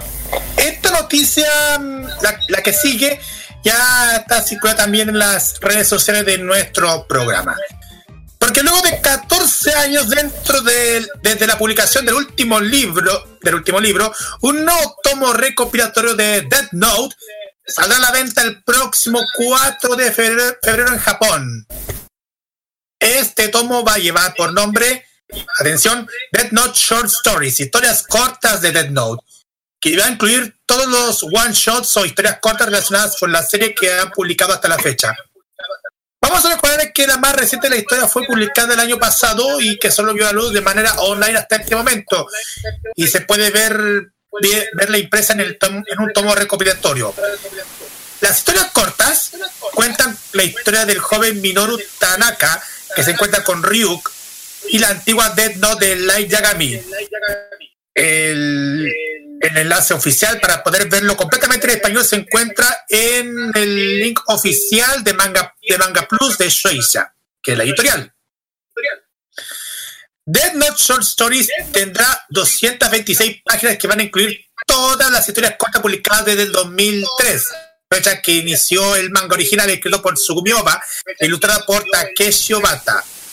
El ul- este último realizó una nueva ilustración para la portada del tomo, la que les voy a compartir por interno, chiquillos.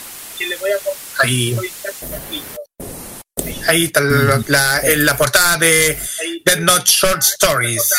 Eso me igual me sorprende esa cosa que vuelve, ¿eh? Ujú.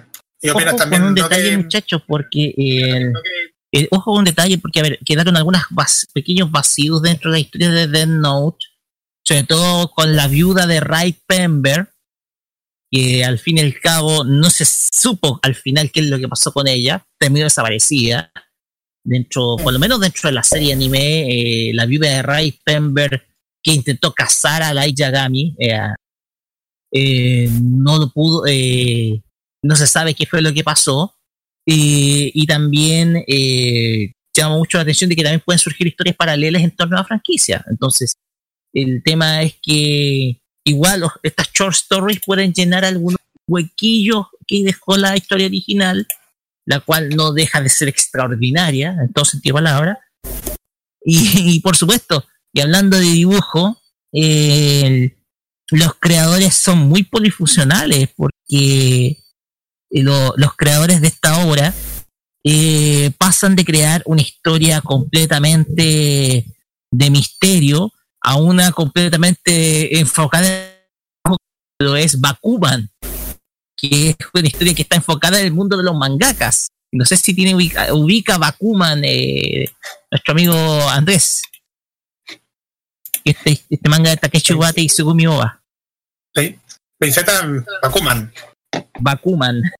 Sí, de hecho lo, lo ubico por nombre pero- y más que nada porque he visto sus dibujos, pero nunca he podido sentarme a leer. Tampoco he visto Death Note, pero también conozco a todos los personajes. Sí. pero no, pero eh, claro, por, por un tema de dibujo, porque de repente llega gente y me dice, oye, cacha este, este estilo de dibujo, y, y por eso los conozco, ¿cachai? Pero muchas veces no he podido leer su, lamentablemente, sus mangas. Así es.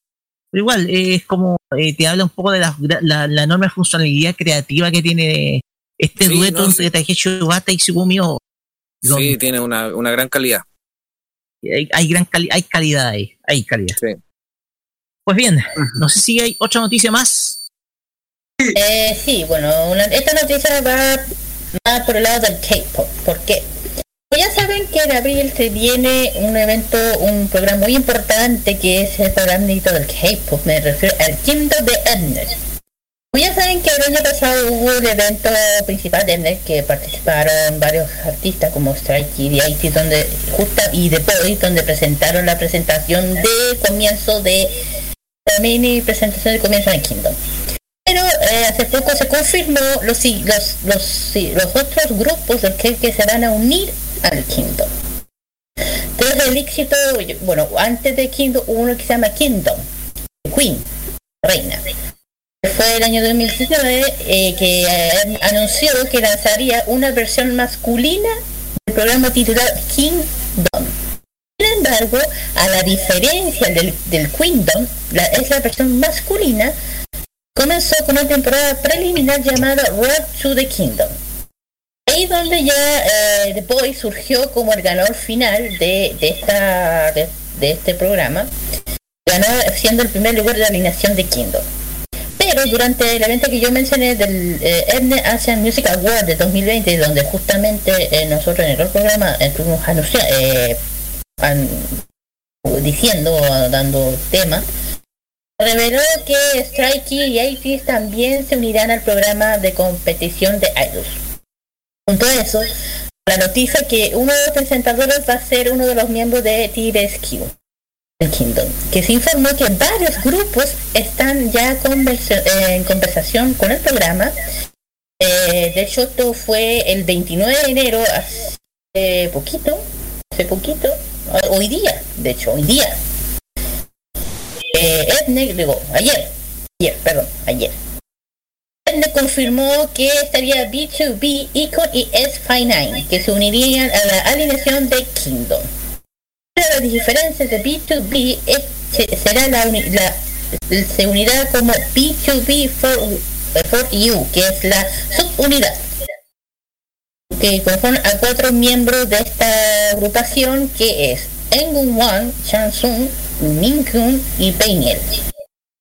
Los miembros están sirviendo actualmente, ya dije, en el, en el ejército de servicio militar, que yo he dicho en el programa muchas veces, antes de la eh, confirmación oficial del ENME. Pero se le informó a B2B que inicialmente había rechazado la oferta, pero finalmente aceptó a, aceptó a participar en el programa después de algunas discusiones en el tema.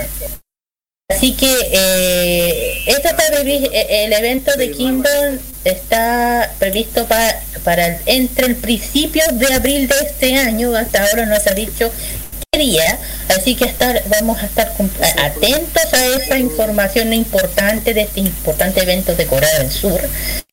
Y como ya saben, el programa, el programa y vuelve también a a lo mejor vamos a ir dar más información. Perfecto. Nota que ustedes pueden encontrar en, en nuestra página web. De hecho, ya estamos publicando notas en de K-pop en nuestra en nuestro sitio ya. Exactamente. Exactamente. Y también nuestras redes sociales de K-Mod.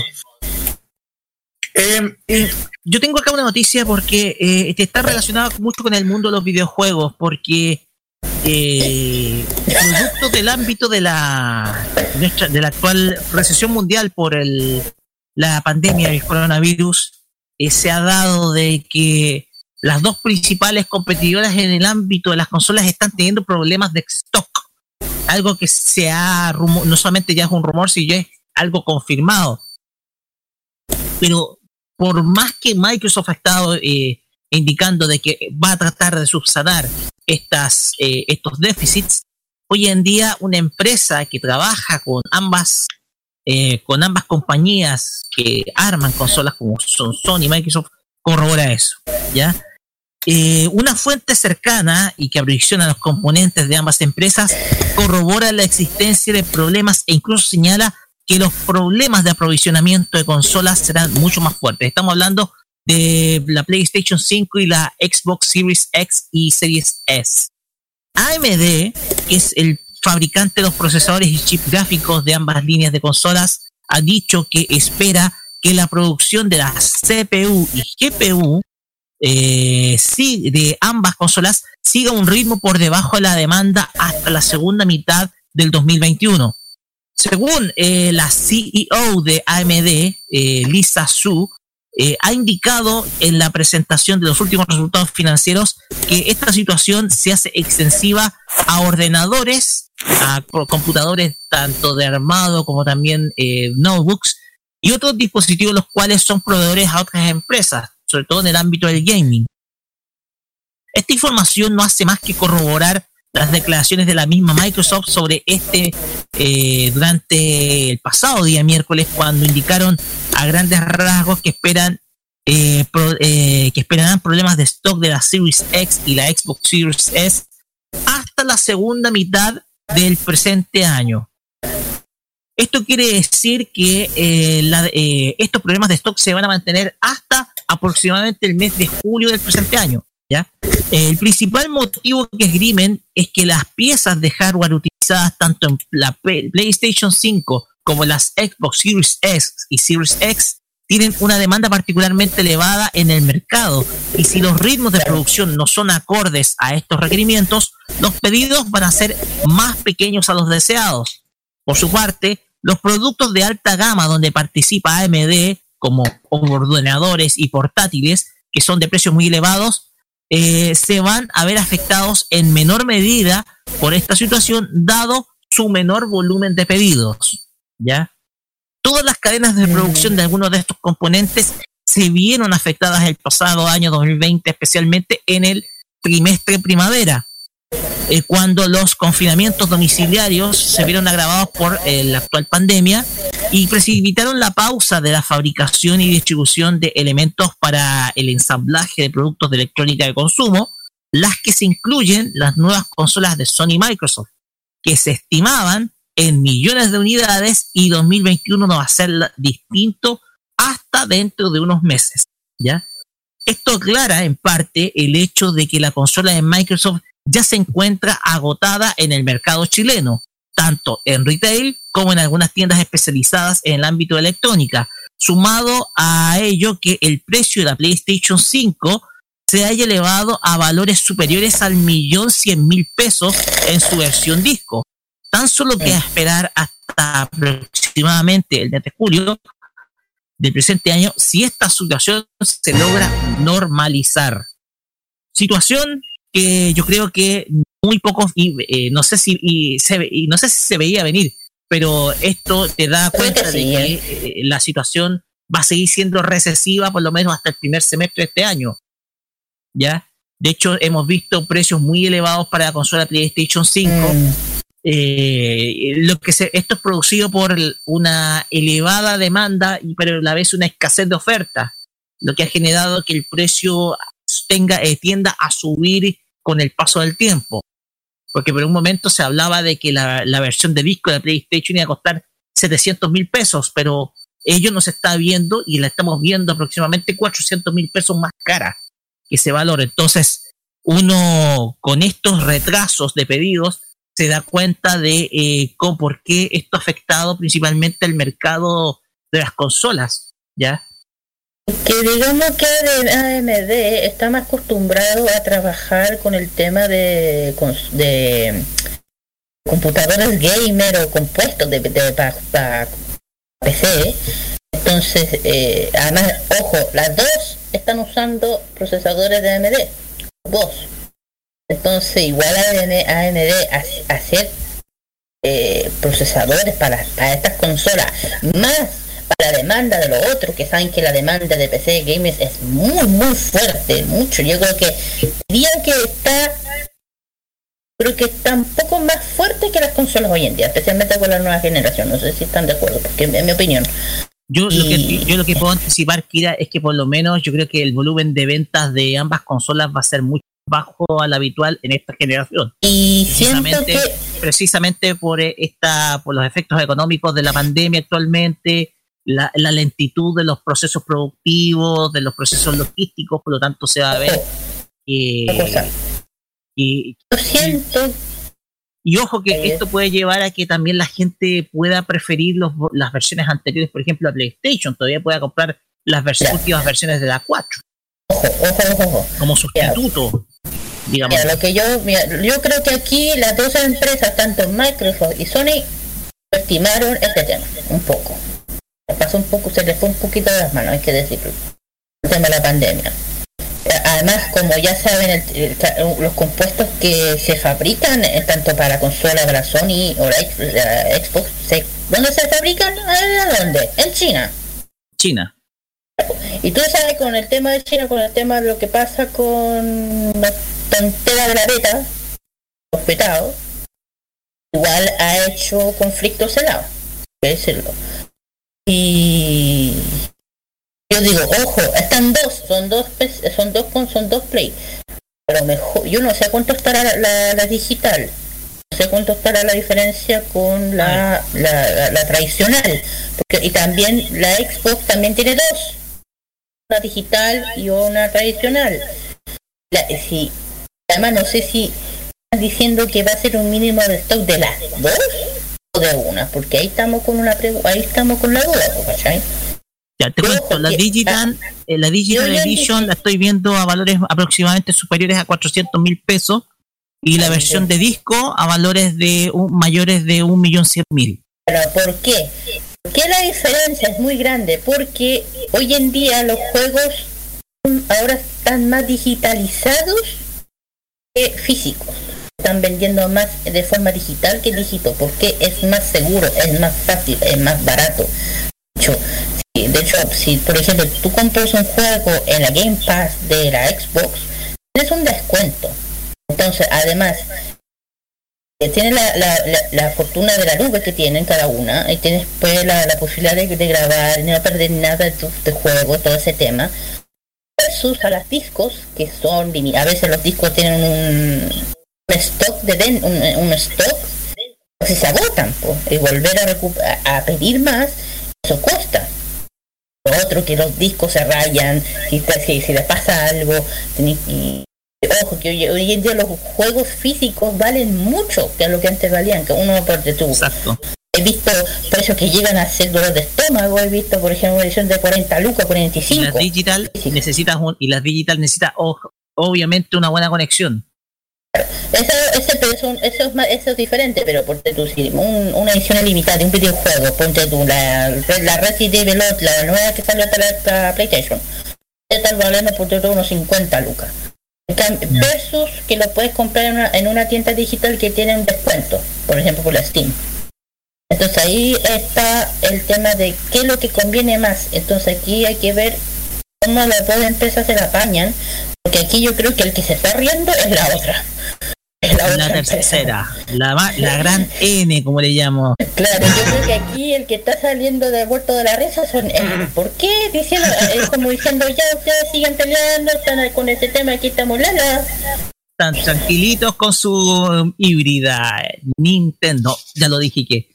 Por si acaso, eh, de verdad, por si acaso, eh, si no me equivoco, la que menos hay en el mercado es eh, Xbox. Creo que eh, está agotado en todos lados la Xbox. Pero si hablamos del precio, la digital, la, la Es tradicional más barata la Xbox. Es más es barata que la me, llama, me, lla- me llama la atención eso del por qué la Xbox eh, salió más barata aquí que la Play.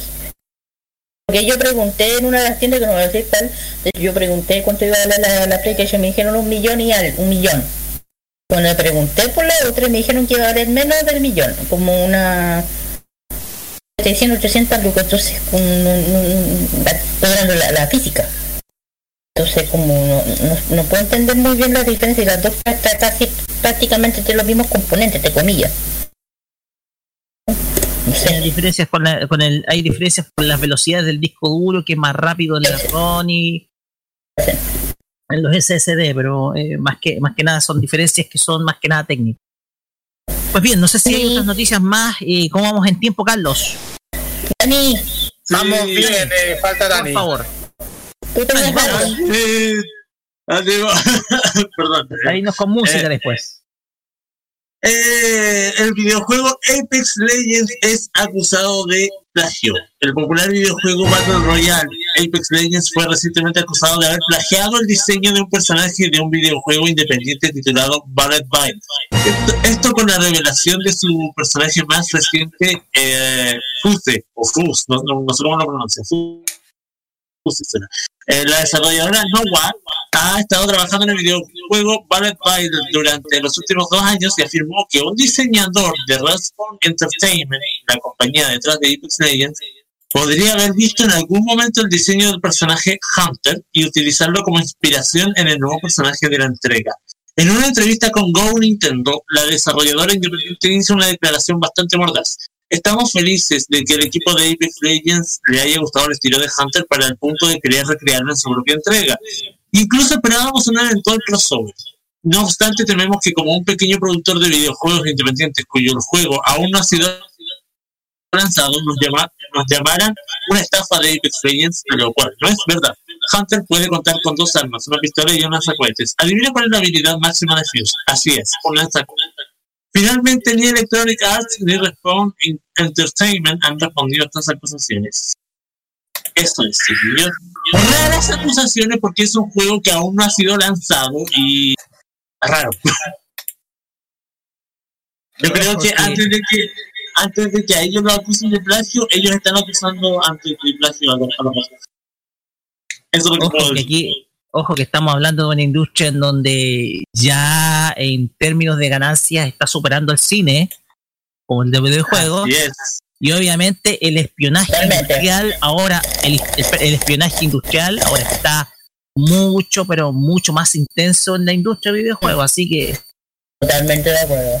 Así que es un tema que simplemente hay que seguir y hay que ir acostumbrándonos al respecto. Ya. Así es. Bueno, muchachos, ¿hay alguna, ¿hay alguna última noticia al respecto para ir cerrando? Eh, tengo una noticia que también quería mostrarles eh, ya para, final, para finalizar este, Cerramos contigo, Carlos. esta mezcolanza de informaciones. A través del sitio web, de un sitio web, la nueva adaptación de anime Fruits Basket reveló una nueva visual y se confirmó fecha de su última temporada llamada Fruit Basket The Final. Esta serie se va a estrenar en abril de este año. En esta imagen promocional se lee una frase llamada No me dejes y podemos ver a Toru llorando. Esta nueva adaptación del manga de Natsuki Takaya comenzó el año 2019 y a diferencia del primer anime del año 2001, esta versión adaptó en su totalidad a la obra original. Eh, toda la animación estará a cargo de TMS Entertainment y la misma Tanaka está encargada de la producción ejecutiva del proyecto. Fue la autora quien pidió un cambio completo en el elenco y en el equipo de producción es- está para esta nueva versión. Las primeras dos temporadas de la serie tuvieron 25 episodios cada una y aunque aún no hay confirmación de la cantidad de capítulos que tendrá su temporada final, se espera que la duración sea similar, chiquillos. 25. Hace 25 capítulos. Pero ¿con quién se queda? ¿Con quién se queda? ¿Se queda con Kyo o con Yuki? ¿Con quién se queda Toru? El, el- el que no el manga sabe. Oh, no, no me cuenten nada. ¿Con quién se queda? ¿Con, con Yuki la rata o con Kyo el gato? Ah, El que hayan visto la, la serie anterior también lo sabe. La antigua. La serie del 2002. Bueno, bueno. Pues bien, ya con esto cerramos nuestro bloque de noticias frikis y nos vamos a ir con música. Nos vamos a ir con música y queremos que la Kira presente estas dos canciones porque son pedidos musicales de ella. Sí. Sí. Pero la primera canción tiene que ver, bueno, se lo dedico al jefecito. ¿Eh? ¿Por qué me dedica a mí? Ah, porque es de mi, de mi serie favorita. Eh, pues, por el favor de ayer.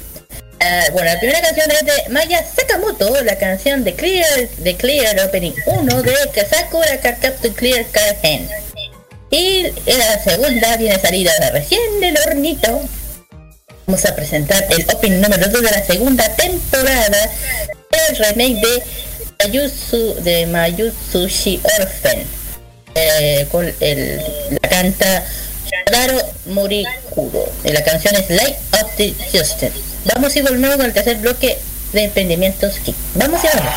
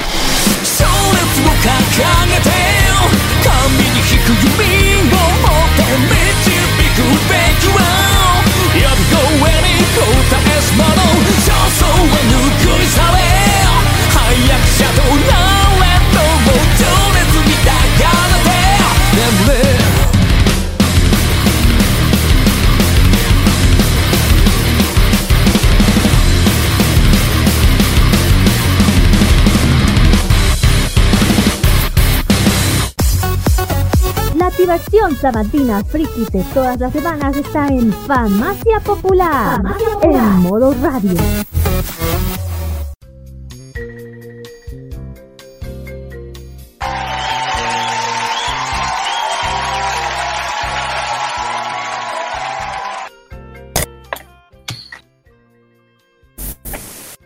Muy bien. Ok, ok, ya hemos vuelto ya de los temas. Vamos al tema de los emprendimientos geek. Pues ya dijimos que esto vamos a hablar sobre dos tiendas. La primera tienda es, es tienda Humo. ¿A qué se dedica? Es una tienda que trae todos productos del mundo del K-pop, doramas, discos, merchandising oficiales o no pirateados y mucho más. Eh, dramas coreanos, conciertos asiáticos, discos originales, merchandising, anime y cine asiático en, en general. Traen todo lo que es del mundo del K-pop, ponte tú, eh, eh, el disc, por ejemplo, ya tienen a la venta el nuevo álbum de BTS que es Ensign Edition, para que traen todo tipo de cosas desde Corea originales.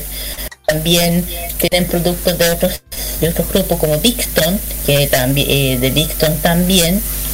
Eh, de todo un poco, de hecho hace poco volvieron a, reponer un poco su, su lista, de tienen antes dijeron cosas de Dream, EXO, tiene también Astro, eh, también tienen peluches, cojines de, de Pichu 21, los peluches de BTS, los que son fanáticas, las, especialmente por la Harmony. Eh, también otros productos, no solamente K-pop, peluche, de hecho tienen, una cosa que me encantó, que tienen la, la- lo- como una figurita, peluches de, de los de los artistas del K-pop, como por ejemplo de God Seven, eh, también venden a la que se pregunta si tienen la, venden live oficiales, tienen live oficiales. De tú, tienen EXO, tienen A-Pink y bueno, trajeron lo que se pudieron traer, porque ya saben con el tema de la pandemia, Corea anda bien cerrado con este tema. También trajeron, eh, o está- creo que está a pedido el, el live stick de Ixon. Y bueno, si uno, bueno, si uno se mete a su página pueden encontrar la lista de la de la, de la la lista de, de reproducción, de, ¿cómo se dice? De repuestos de productos eh, para ver qué hicieron algunos de sus grupos favoritos del K-pop. ¿Y dónde se pueden encontrar, Calitos? Lo pueden encontrar en facebook.com slash tienda Humo Ventas y en Instagram lo pueden encontrar en tiendas la- tienda eh, eh, línea abajo Humo tienda espa- línea Humo. Es que, me que la línea abajo se me, enredo el nombre como se dice. Tienda línea abajo Humo. Y, y también lo pueden encontrar en www.tiendajumo.cl y para que se puedan encontrar más y más información y lo que puedan comprar todos los productos del mundo del K-pop, lo pueden encontrar en la tienda, en la Galería Dos Caracoles que se encuentra en Providencia 2216, local 47B. Está abierto de lunes a viernes de 12 a 18.30 si como ustedes saben que en, que en las varias partes del área metropolitana estamos en fase 2 fines de semana está cerrado. Y los envíos a nivel nacional. Así es, chiquillas, para que vayan y para que si quieren eh, conseguir algo de sus de sus eh, grupos de K-pop, ojo, pregunten porque a veces están agotados, así que tienen que preguntar si están o no. Yo qué, tú qué. ¿Tú qué? Guión bajo. Guión bajo, Instagram, Ah, guion sí, bajo, de, ahí está. de hecho, yo estoy con ataque y el Carlos sabe por qué y yo voy a tener que esperar. Sí, pero paciencia, paciencia, Kira, paciencia. La siguiente tienda, y voy a dar la ayuda a Leiseta en esto, porque, porque vamos a hablar sobre Tienda Z Station. La tienda dedicada a pósters, animes, figuras, música, poemas, accesorios y mucho más. Esta tienda, como ya les dije, ya está, está dedicado al mundo asiático, ya sea del anime, todo, el- todo lo que es el mundo de la onda asiática. Ya se pueden encontrar un montón de peluches y figuritas de Shingeki no Kyojin, porque ya se encuentran pocas unidades. Sí, ya, se- ya tienen, poca- ya tienen pocas unidades, ¿sí? A ver, que André promociones, apreche. Sí, mira, eh, la tienda Z Station partió porque, bueno, estaba metida en espacio Maneki, pero era una idea que yo tenía como del año 2016. Así que ahora nació de una forma un poco más mutante, pero llegó a la, a la Tierra por fin. Y tenemos hartas cositas entretenidas, eh, tratando de hacer que, que todo surja con los demás chiquillos en espacio Maneki, que tienen la comida y diferentes cosas. Z Station siempre la tuve presente como el hace muchos años, pero claro, faltaba que pasara algo así como para que llegara a la Tierra. Invita a, la, ge- invita a la gente, pues, a que vaya. Sí, pues vayan a vernos ahí a, la- a los dos caracoles también, igual que la tienda Humo. Eh, estamos los dos caracoles en el 66A. Y bueno, Z Station es parte de las cuatro tiendas que están metidas en Espacio Maneki. Así que bueno, de mi parte yo llevo mis cuadros, un poco de figuras, un poquito de música, de todo. Exactamente. De hecho, también podemos anotar que también están vendiendo, hay pocas unidades también de varias figuritas, también hay algunos de Naruto también.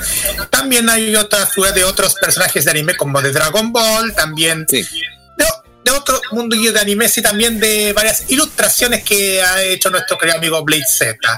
La red social para que puedan contactar a la tienda es eh, instagram.com slash y facebook.com slash tienda Station, todo juntito. Y la, sí, la dirección está en Dos Caracoles, en Providencia 2216. Y el local. Ya se me olvidó el nombre del local. 66A. 66A, gracias. Esas sí las- son las tiendas que estamos en estos emprendimientos geek de la misma galería. Así es, chiquillos. Ahí ya saben, si tienen alguna tienda dedicada a algún emprendimiento, sea luchador, aquí tiene su espacio para que aprovechen. Así que, Exactamente. Exactamente. Antes, antes de ir con música, queremos eh, a muchos auditores que nos acaba de dejar hace poquito nomás. Nuestro amigo Daniel Brulé está un poquito cansado, así que le mandamos a él muchísimos saludos. Que, de que este fin de semana sea de descanso. Así que nada, un abrazo a nuestro amigo Daniel Brulé para que pueda estar con nosotros, ojalá muy pronto, ¿ya? Así que eso nomás. muy bien, terminamos con los emprendimientos geek. Eh, ay, antes que se me vaya, en estos momentos se está realizando la Superfest Chiles Online. chiquillos. Pa- Para que no se lo pierdan porque se están unos gran- se está- eh, vienen grandes invitados. Uno es Brandy, el dibujante dedicado al mundo de DC Comics que estuvo en la anterior de Super, Superfest. Y también los dos doblajistas que son ¿quiénes, Carlitos? Juan Manuel Guzmán y Rubén León. Así que no se van a perder esa gran, esas entrevistas muy grandes que ya saben que ayer estuvo la primera jornada con uno de los grandes actores internacionales que es el eh, Robin Long Taylor, actor de una de las series de Gotham. Muy bueno, yo la estuve viendo. Uf, siete. Y el, y el ilustrador Ariel Olivetti. También. Grande- el gran maestro Olivetti. En fin, no se lo Ojo, así que. La ah, semana que viene, análisis completo de la Superfest Online en nuestro cierre de temporada. Así que no se la vayan a perder, vayan a la, vayan a la transmisión oficial de la Supercell para que no se pierdan nada del evento porque está muy bueno. En fin, terminamos, vamos con las canciones. La primera canción, yo creo que ya la risa es porque sí. Eh, ¿Por qué puedo? Porque Y, bueno, la- son sus favoritos, canción- dígalo. y mis bandas bien hermosos. Canción de Strike Kid de Backdoor en versión japonesa. oh, sorry, soy estoy de corazón, no lo puedo evitar. Y la segunda canción es de Tommy Fumi de Ta- Tanizawa, la canción de Sawakase del opening 2 de Kimi no Todoke. Así es, sí, es el opening 2 de Kimi no Todoke, eh, bueno, la el opening de la segunda temporada, pero igual es el opening 2. Si le damos continuidad. Vamos y volvemos con el cuarto bloque del programa. Vamos y volvemos. Así es. Después continuamos con la Y- y entrevista de nuestro amigo Andrés y Leis. disfruten a mis niños y disfruten a mis niños. Así es. Ya va.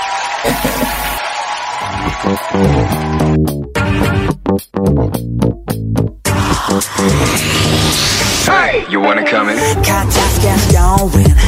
가짜스캔 going 이제 끝이 나오시니 uh, 하지 말으신 no party 이야 나라 passing all the hurts Here we, here we go now 노래 나그때 move 긴 이세스 후라도 나 야스테 move 3메이오와 캐테여 도시 토끼 하나 팀 마스키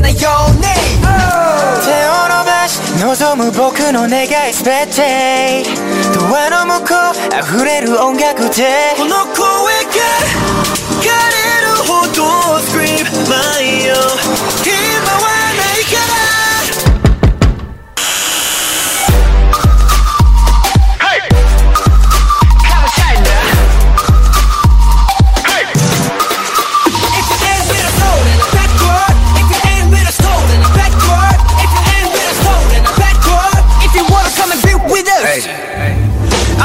のはもう終了。難しく言葉で to go 晴れて自由になく飲みも楽にさせるからキラキラバックボード大丈夫先にしなくたって。今聞こえてる音はファンファレ一晩中遊べ必要なもんカフェイン。合言葉なら開けごまに確定。全てが見違うほど変わる瞬間。目の前で広がるファンタジー。この声が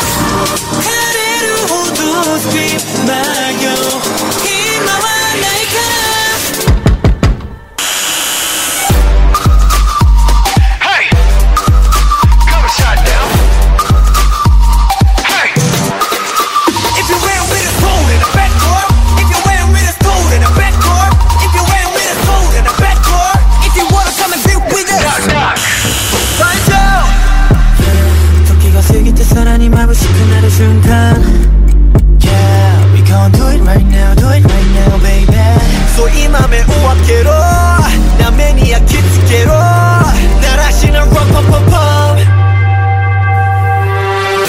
Make it say wow, wow, wow, yeah.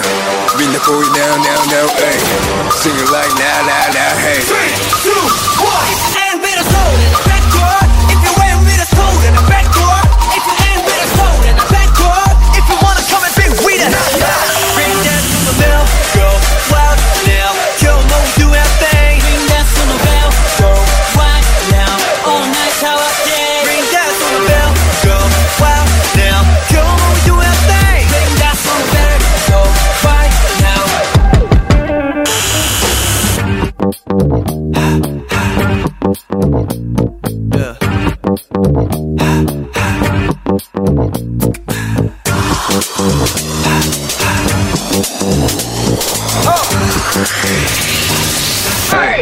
Hey,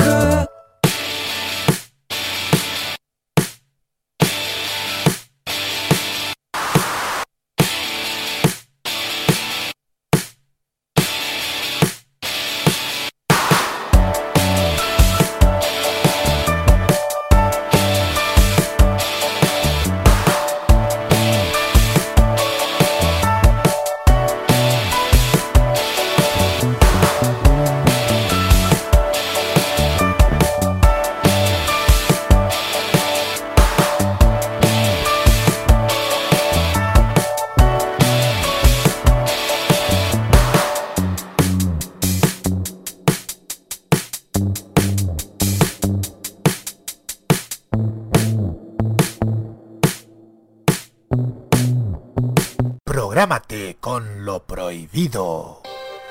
Los martes a las 21 horas, hora chilena, te invitamos a probar una manzana muy particular. Una manzana que te hará disfrutar, gozar y entretener con la mejor música y la simpatía de una mujer dispuesta a todo. Te invitamos a degustar la manzana prohibida con Loreto Manzanera junto con Segundo Fernández. Prográmate con Modo Radio. Modo Radio es para ti. Lo que se aprobó ayer, nada, no hay ninguna claridad ni cómo se devuelve ni quién lo devuelve. Lo que dice el proyecto exactamente es créanse fondo colectivo. todo lo que a lo mejor no tuvimos cuando, cuando fuimos jóvenes y niños. Porque las creo. Simplemente por, por eso. O sea, no, no- yo no estoy renegando de nada. Sé de dónde vengo, pero porque El sé poder de de dónde fuego de vengo. los narcotraficantes se ha hecho presente en las últimas noches, en los últimos días, eh, principalmente A la mierda, a la mierda, a la mierda. Maneli, ¿qué a la haces? mierda. Maneli, ¿qué haces? ¡Maltratadora! ¿Usted no quiere ver algo distinto? TVenserio.com Somos tevitos, igual que tú. Prográmate con Modo Radio.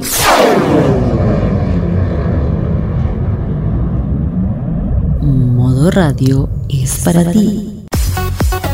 La activación sabatina friki de todas las semanas está en Farmacia Popular, en modo radio.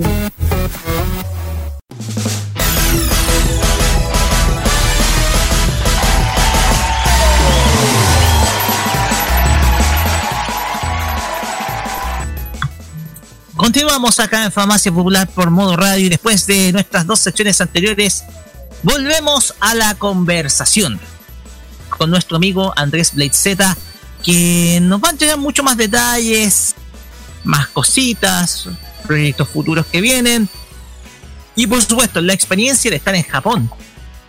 Porque tienen algunas preguntas, así que Kira, comenzamos con usted. Yo, no.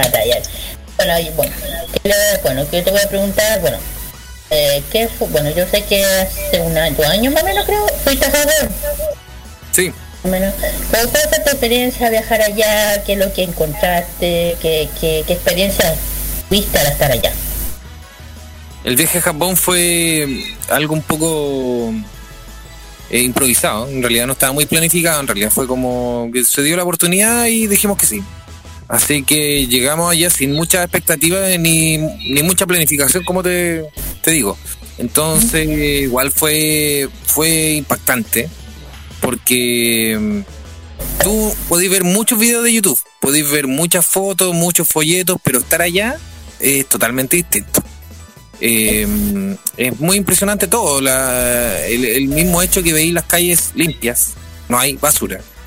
¿Cachai? Que, y por cuadras y cuadras y cuadras y está limpio y la gente te respeta y, y- y el tema de la cultura general, le- lo metódicos que son para hacer las cosas, todo eso ya es lo más básico, porque son cosas básicas lo que te estoy hablando. Pero eh, eh, eso, lo más básico ya te impresiona. Y de ahí para arriba, pues ya después te encontré de repente con un templo, después entré a un edificio todo tecnológico, pero salí a la vuelta y un, bar- eh, hay un restaurante súper tradicional. Y todo es impresionante constantemente. Yo no soy tan fácil de impresionar. Eso, eh, eso lo quería recalcar también. Yo soy súper poco dif- eh, bueno voy a impresionarme porque como he pasado por tantas cosas, pero yo creo que me impresiona cada segundo. ¿Pero qué es lo que más te llamó la atención estar allá? ¿Qué es lo que, te- que te- lo que más te llamó la atención estando allá? Aparte que las calles ya son más limpias que aquí. el tema de los templos y la cultura. La cultura en general eh, siempre me ha gustado. Entonces ahora la pude ver y sentir, tocarla, por, por decirte eh, un ejemplo, eh, a diferencia de que antes no, pues era puro YouTube o revistas. ¿cachai? Por ejemplo, uno ve un templo en una foto, pero no te dais cuenta de la cantidad real de detalles que tiene un templo. Que cada, por ejemplo, cada rincón tiene un detalle, las tejas cada una está tallada. ¿Cachai? Entonces, eso yo creo que lo que más me llamó la atención, la cantidad de detalles que uno puede palpar en persona y que nunca lo voy a poder ver en un video. Ya.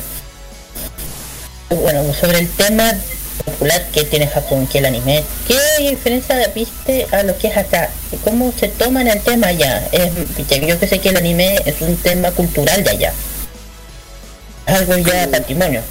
El tema del anime tú lo veis desde que llegaste al aeropuerto, o sea, llegáis al aeropuerto y hay anime por todos lados, de hecho están ahí, el de Narita llegamos nosotros, Narita, y, y había un Gundam, la cabeza de un Gundam, había una figura de Detective Conan.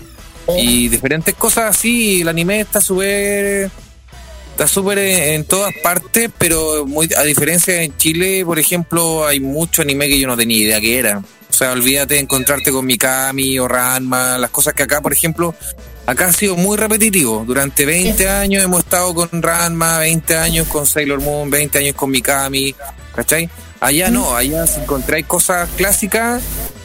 Por ejemplo, Dragon Ball hay, pero porque justo había salido el, el Dragon Ball Kakarot, el juego. Sí, sí. ¿Cachai? Pero por ejemplo, Mikami o Ranma, olvídalo, tenéis que ir a un lugar muy de cosas old school, porque en general es, es como que se van renovando siempre, tenéis puro anime nuevo en los edificios. Entonces algo que va eh, evolucionando.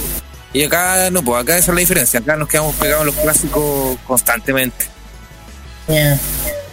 Bueno, bueno, eso, bueno, eso sí, que allá, la, ah, que, pero allá la diferencia, ¿viste algo que te haya llamado la atención de ese lado que, que no, eh, yo no sé si fuiste a algún barrio?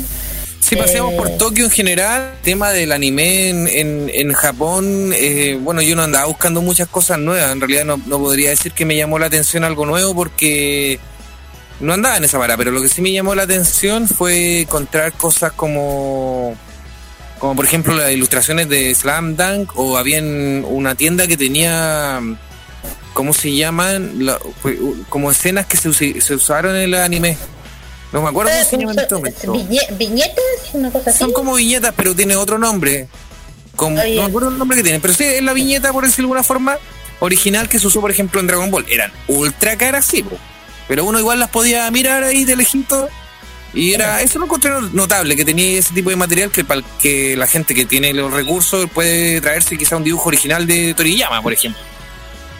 Que yo no me lo traería porque estábamos hablando de precios sobre los 400 mil pesos. Un dibujo que ni siquiera. No es, no es un dibujo, por ejemplo, como los que hago yo, es simplemente quizá un Goku que ni siquiera tiene fondo. ¿Cachai? Es como que se usó para una pura, un puro movimiento. ¿Cachai? Entonces no, no anduve muy, muy enfocado en encontrarme con cosas nuevas para mí. Me, me enfoqué en lo clásico. Y encontré poco realmente. Bueno, en, en el tema de los barrios en Corea, en Japón, pero en Tokio.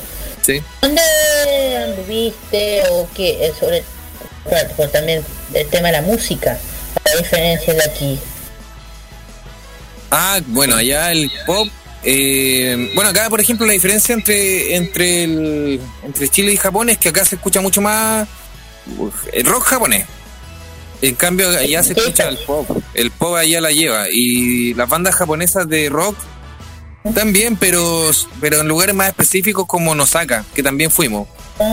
Pero ahí encontré tiendas que son como con póster de, de los visual pintados. De hecho, en, en Osaka te encontré con más, más japoneses producidos, pues anda con el pelo pintado y cosas así. En Tokio no. En Tokio la gente es mucho más formal, por decirlo de alguna forma. Ah, o sea, lo que son más, no, no lo diría como tipo urbana, sino como estas modas como visual o chares, estas cosas, ¿no? Esos están como en Osaka, en lugares más, más externos a Tokio. Hubo un momento que sí estuvieron en Tokio, pero ahora como que es más es más de otros lados. En, en, en Tokio en general te encontrás con lugares así, pero tenéis, por ejemplo, que entrar a un edificio y encontrarte con ellos. No, es muy difícil pillarte en la calle. Es que en Tokio está mucho más ligado a los videojuegos. Tú veis, por ejemplo... y el anime, ¿no? ¿Cómo? El anime, ¿no? Sí, pero eh, menos. Yo creo que, que el anime en general que está pegando también es porque está ligado a los videojuegos. Por ejemplo, yo tuve ahí cua- cuadras de personas jugando Pokémon Go. ¿Cachai? Una cosa que acá se perdió también. Acá como que el Pokémon Go estuvo un rato y después ya como que la gente se aburrió. Allá no. Allá encontráis, no sé, pues de repente a 40 personas eh, contra un gimnasio y estamos hablando a las 2 de la mañana o a las 12 de la noche.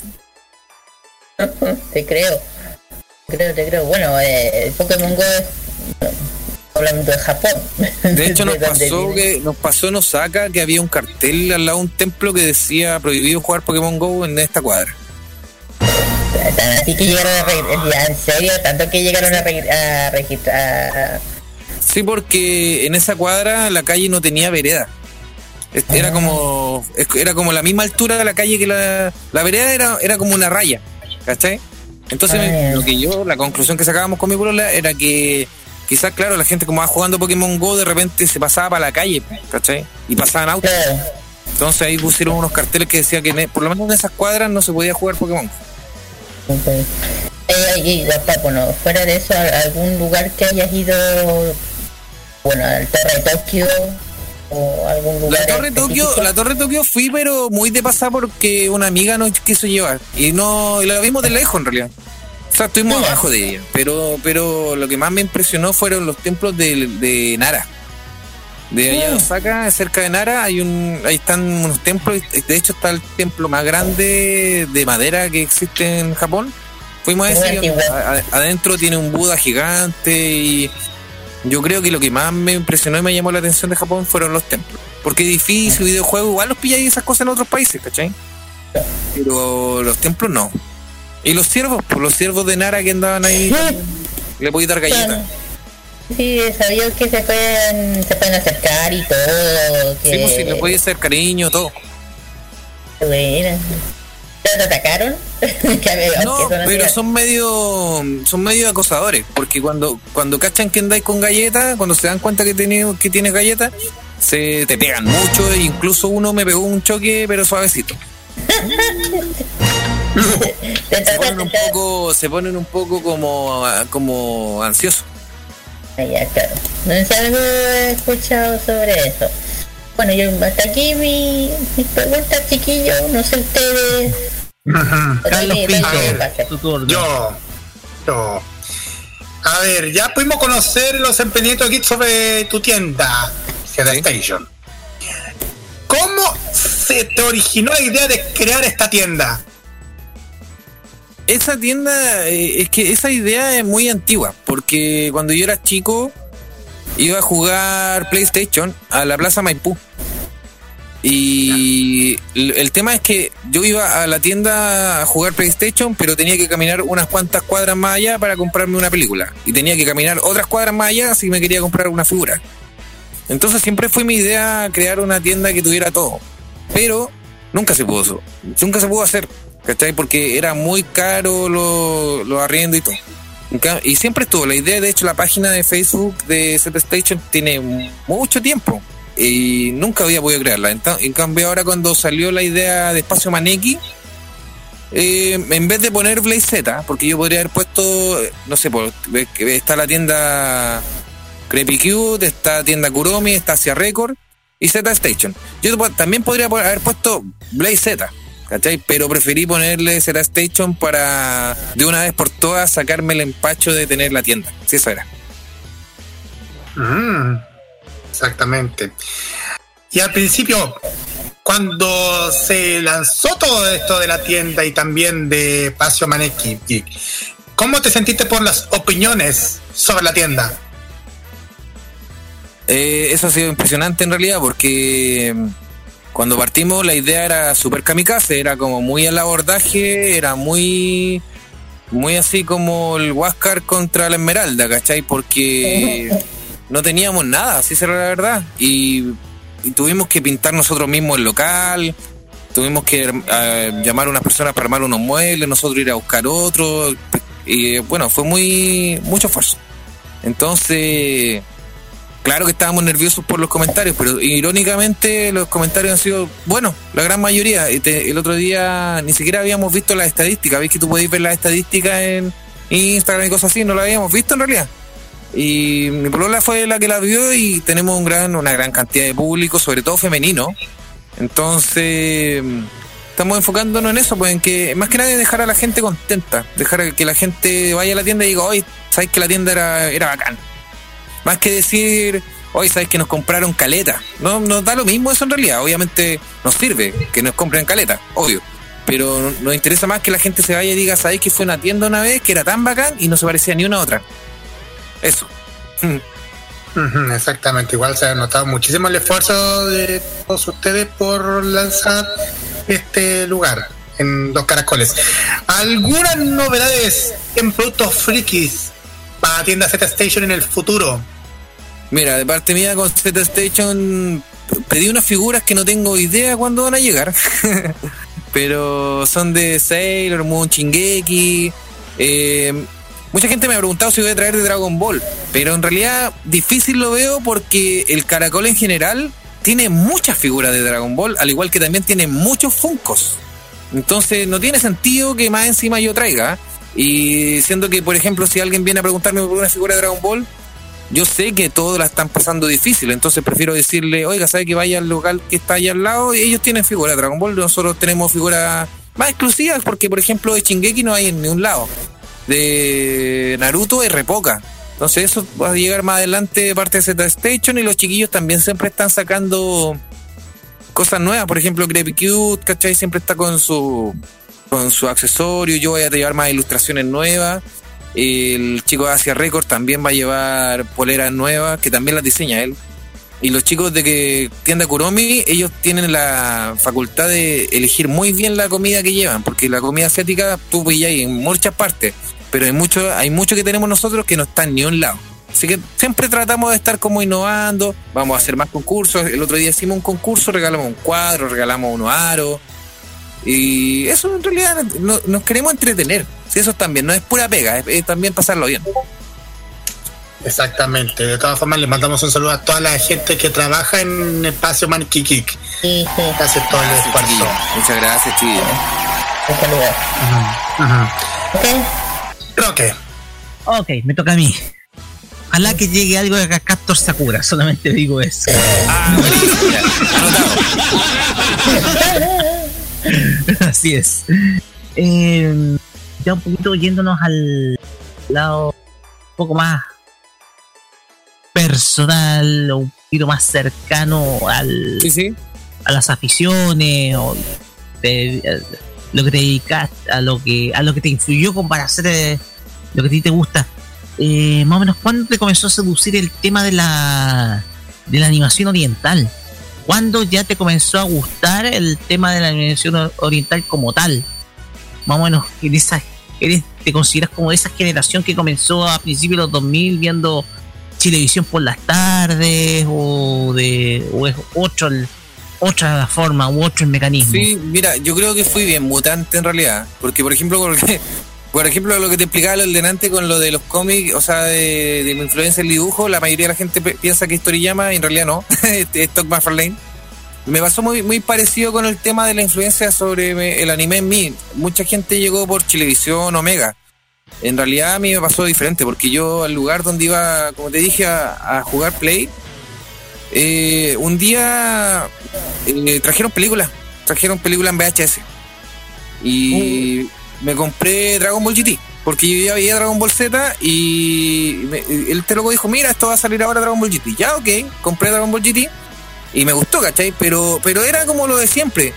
Y entonces no era como tan inusual para mí. Entonces un día yo voy a la, a la- a la tienda de este compadre y me dice, mira, ¿sabes qué te quiero recomendar? Esta película que era Samurai X y era la Perfect Blue y Akira. Oh, perfecto, película. Entonces cuando llego a la casa, primero puse pu- primero puse Akira y quedé tan de la embarrada, no entendía nada, ¿cachai? Porque igual yo tenía como 15 años. Entonces dije, hoy la cuestión loca ya, pero estaban bacanes los dibujos, pensé, ya. Después puse Perfect Blue, que era más loca. No sé si la han visto Perfect Blue, pero Sí, sí, visto. El gran Satoshi y Kon. Sí, y hasta ahí yo dije, oye, sí, mira, lo- las tramas las encuentro media- Porque, claro, imagínate pasar de Dragon Ball, Dragon Ball GT a Perfect Blue, ¿cachai? Es un, es un gran salto. Ah, y Alita, acuerdo que Alita 1 me, me- me la pasaron. Lenta, Alita. Alita me gustó Caleta por el tema de la de como el dibujo robótico y si se dan cuenta yo uso mucho ese recurso de carta robótica en el cuerpo, manos, cosas así. Y- La lógica del hombre máquina. Claro, y después vi la de Kenshin. Yo creo que la de Kenshin es la que más me cautivó. Siendo que yo no he visto la, la serie completa, pero sí he visto varios OVA. Y no, me cautivó mucho. Encontré demasiado buena la de Kenshin. Y de hecho, el, la canción del comienzo de, de esa película es Niji del Arcanciel. Y en esa época yo no tenía idea quiénes eran el Arcanciel. Pero me gustaba caleta la canción. Pasaron años. Y después yo vine a cachar la Arcanciel y vine a darme cuenta que Niji era el opening de esa película. Así partió todo. Y después, claro, después llegaron como más, más series al televisión Ranma, Mikami, y obviamente las veíamos. Pero mi, mi primera impresión que me dijo, oye, esto me gusta, fueron los VHS. De hecho, fue el comienzo de muchos la onda de buscar VHS dentro de los catálogos de los viejos videoclubs, eh, ver, buscar algún entretenimiento, sobre todo del, de animación japonesa, de ese entonces que recién estábamos teniendo una masificación, además de que estas copias, digamos, lo- no eran muy legales porque no eran del interés de la distribuidora eh, distribuir material que fuera animación alternativa o, o muy alternativa para ese entonces. Entonces eh, era, era prácticamente una odisea conseguírselas y si te encontrabas con uno de esos títulos, porque a mí me pasó lo mismo cuando vi eh, la película de Ninja Scroll, el- cuando yo era estudiante de media, y a mí me impresionó porque yo tenía ya el conocimiento de Samurai X, y ahora te toca ver Ninja Scroll que sucede en una época mucho más anterior de eh, Rurouni Kenshin. Entonces, eh, Ninja Scroll a mí me, me reventó la cabeza, los nive- el nivel de violencia inusual. Además, pero que la, pero lo que sal, lo que lo que es bueno es su historia. Y además, que como que te, te adentras un poquito más en la historia del Japón de ese entonces, combinada con la fantasía, claro está, de poderes que son algo sobrenaturales. eh, y, y más o menos esos tesoros que podías encontrar en un videoclub que digámoslo estaba lo más desordenado eran verdaderos tesoros que sin duda alguna eh, estaban al alcance de tu mano nomás, y era solamente pedirlo. Por ejemplo, yo pasé por esa época, de hecho yo tengo una colección aquí, es un tesoro, no lo vendo ni cagando. Pura VHS antiguo. Y yo me acuerdo perfectamente, el primero que yo vi, que creo que es el que me marcó mucho, que lo encontré, me pasó igual que a ti, el de Akira. De hecho, todavía tengo el VHS antiguo, no estoy hablando de la carátula dura, sino la blanda, o sea, que está La de cartón. cartón. La vi y yo quedé igual que tú dije, eh, vi como de pasar a ver Sailor Moon eh, a esto fue como un boom. Y me abrió los ojos de que hay habían series más potentes y eso es lo que me encantó. Y ahí empecé como tú con el tema de Alita, el tema de Perfect Blue, me empezaron, ahí me hicieron lo mismo que tú. Y me empezó a y yo, pa- encontré- de hecho me empezaron a gustar porque tenían una temática más realista de tu- el tema de Akira un, un tema de hecho el te- de hecho una cosa bien curiosa el año el año antes pasado que era después del el año 2019 que justamente Akira está basado en ese año. Yo me acuerdo perfectamente que estaban todos diciendo estamos en el año de Akira que era la grande. Al final de- y después cuando hubo el taller social volví a ver a Akira y había y dije Era muy "Ah, parecido, sí. muy parecido yo dije eh, es que la coincidencia era como favor y claro después pasé por el por Perfect Blue que ese que el Perfect Blue es súper fuerte eh, muy fuerte porque tiene temática igual que va- eh, se toman lo que es real el tema de las idols que son acosadas que son así que son eh, abusadas eh, que es un tema realmente que es, que es real no un tema que se haya creado para la, peli- para la película sino algo real. Eh, por parte de Kenshin Para que gen- yo he dicho muchas veces, está basado de una historia real también, de los Kakusai, que es de la época en Japón, eh, de Kioto, de, de- de la época de Tokugawa, que, que es una época muy El final de la era. Edo. Claro, el final de la era Edo y además que una de las épocas más, más, más largas de, de la historia de Japón de época, que pasaron de todo.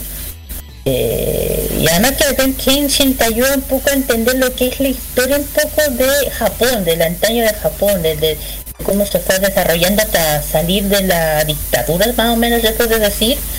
Del Shogunado. del shogunado, Shogunado se llama. y, claro, y de, de- y de poco se empezaron a abrir y de cómo de a poco los samuráis van de a poco bajando. De hecho, hoy en día, eh, en Japón yo sé que está entre comillas extinguido, pero de alguna forma Japón hoy en día intenta no pase eso. Que no desaparezca el tema de los ninjas, el tema de los samuráis. De alguna forma intentan a través de su del kendo, de- de- Claro. del espíritu. Más de simbólico. cosas. Simbólico, exactamente.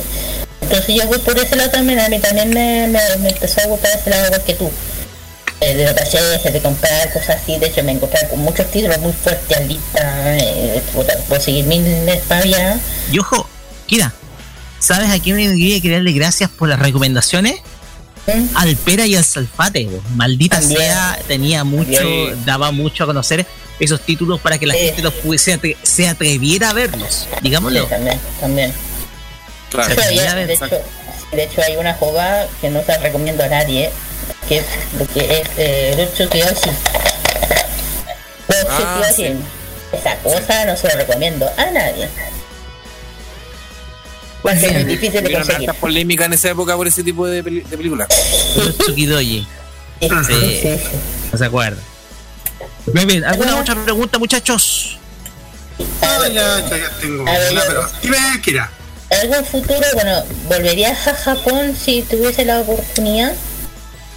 Sí, de hecho la idea es volver. Ahora yo creo que mm, con la mente un poco más abierta y más clara de cómo funciona todo allá, eh, la planificación de volver está.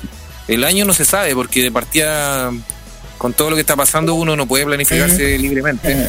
pero tampoco era una, una idea de volver a corto plazo.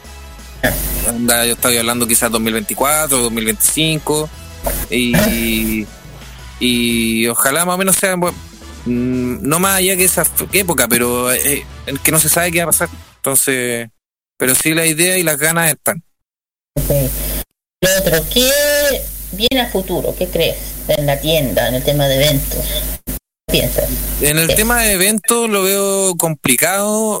Sé que van a haber eventos quizás este año, pero van, van a tener una modalidad, yo creo, muy diferente y no, no todos se van a poder adaptar de partida. Yo no, a mí no me, no me agradaría ir a un evento tipo de modificaciones. Por suerte tengo la tienda con los chiquillos, entonces igual tengo una vitrina donde exhibir mi arte y, y- tener alguna ganancia de partida.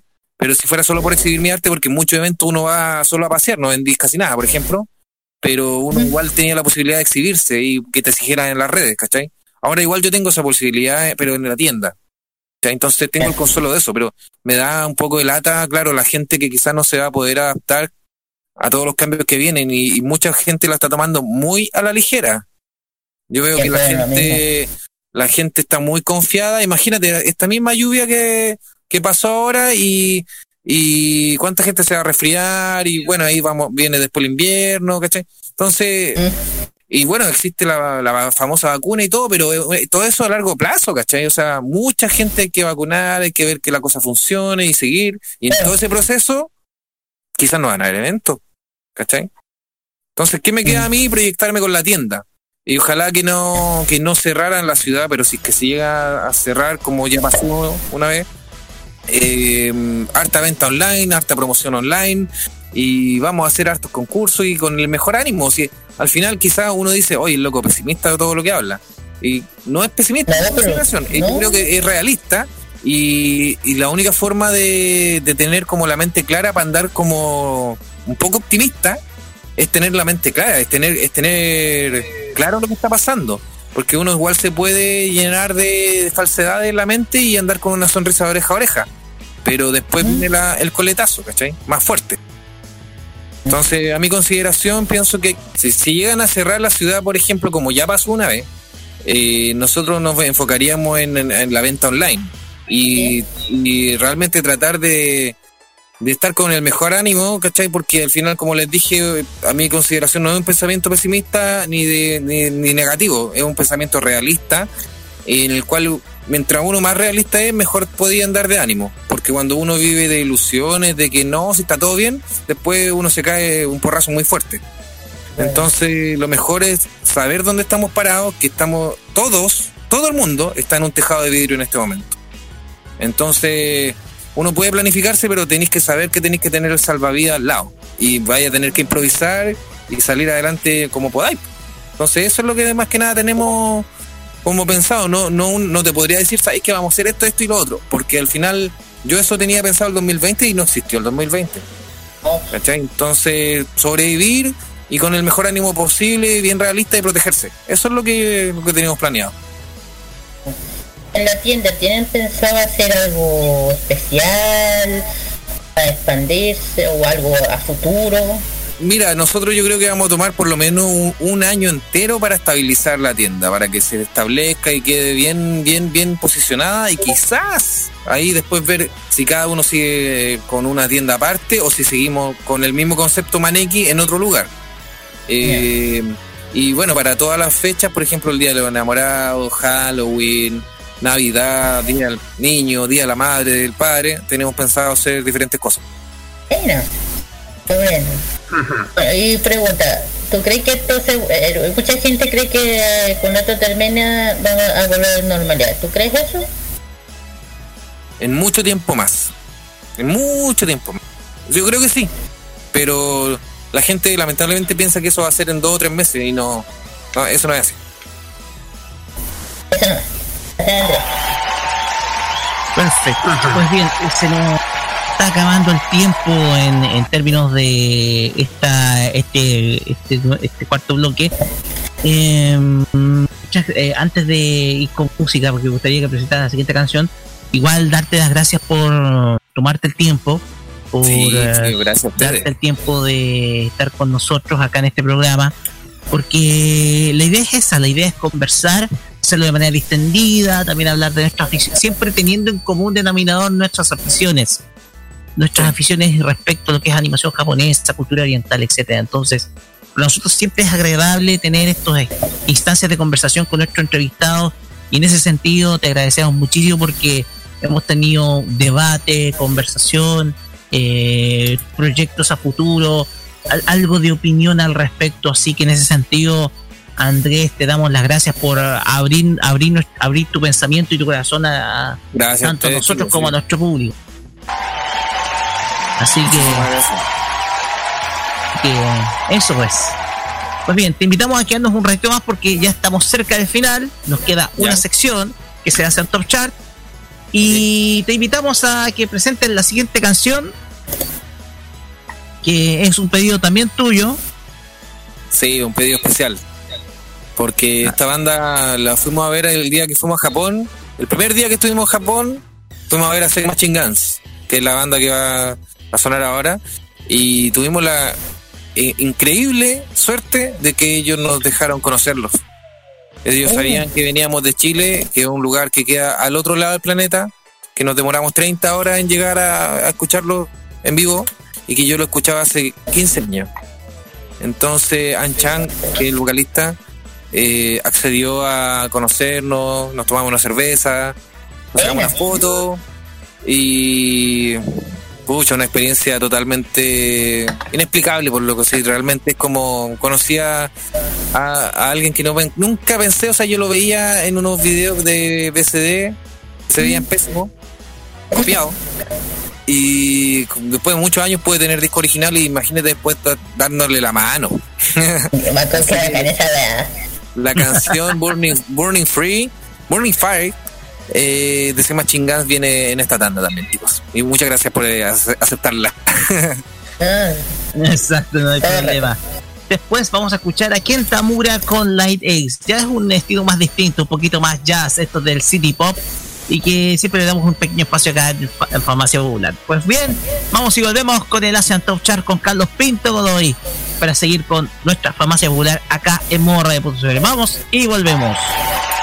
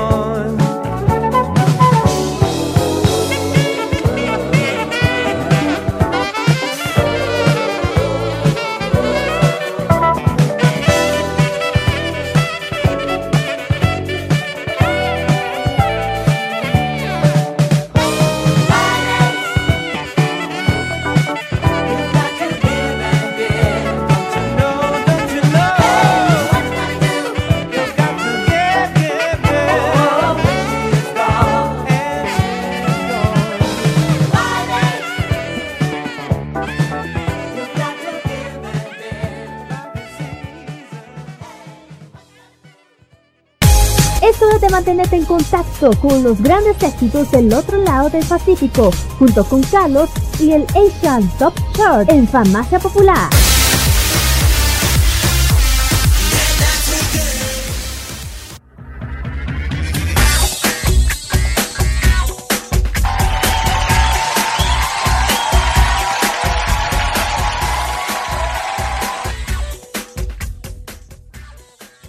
Continuamos acá en Farmacia Popular por modo radio y antes de ir con el Asian Top Chart, llegó el momento de despedir eh, a nuestro invitado.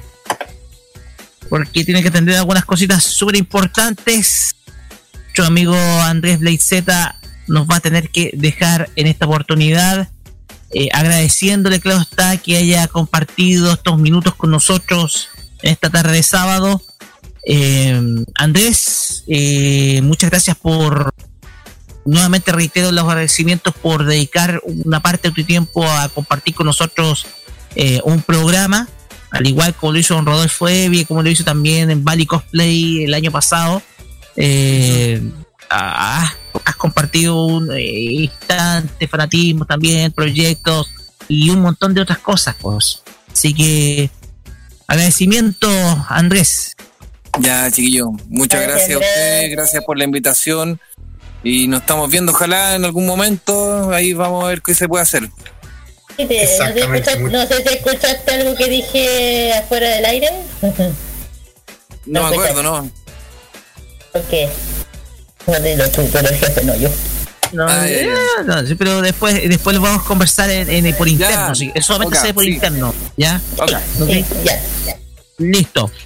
Pues bien, muchas gracias, Andrés. Vamos, chicos, cuídense. Ahí nos vemos en la tienda. En la tienda. Cuídate mucho, nos vemos, Andrés. Abracitos, descánsate, te Chao, mucho. Gracias. Pues bien, Carlos Pinto, vamos con el Asian Top Chart dedicado a Filipinas. Sí, exactamente. Vamos por los alitas filipinos de este ranking musical dedicado al Pinoy Pop. Vamos a Manila de parte de Mix. Esta señal de paga de parte de dicha, dicha, dicha cadena filipina, obvio, ustedes saben. Aquí están los 10 temas escuchados en el ranking de la semana del 23 al 29 de enero de este año. Estos son los siguientes.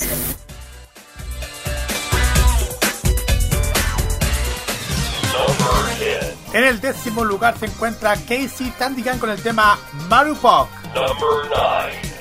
Para el noveno lugar, la agrupación Baby Blue se presenta con el tema Megastar. Stephanie se presenta en el octavo lugar con el tema Tina Dana Sayo.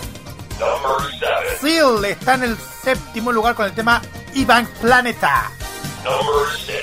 Nadine Lustre junto con Macia se presenta en el sexto lugar con el tema White Rabbit. Sang Mangubat se presenta en el quinto lugar con el tema Kulang and Mundo. Para el cuarto lugar, la agrupación SB19 se presenta con el tema Hangang Sahuli. La agrupación MNL48 está en el tercer lugar con el tema River. La agrupación Ben and Ben se presenta en el segundo lugar con el tema Sasusu no Nahabam Buhai. Y en el primer lugar la que vamos a presentar es a la artista de 27 años Moira de la Torre, más conocida como Moira, que presenta con el tema Pau. Después vamos a escuchar a la agrupación MNL48 en el tercer lugar con el tema River. Vamos y volvemos para la parte final.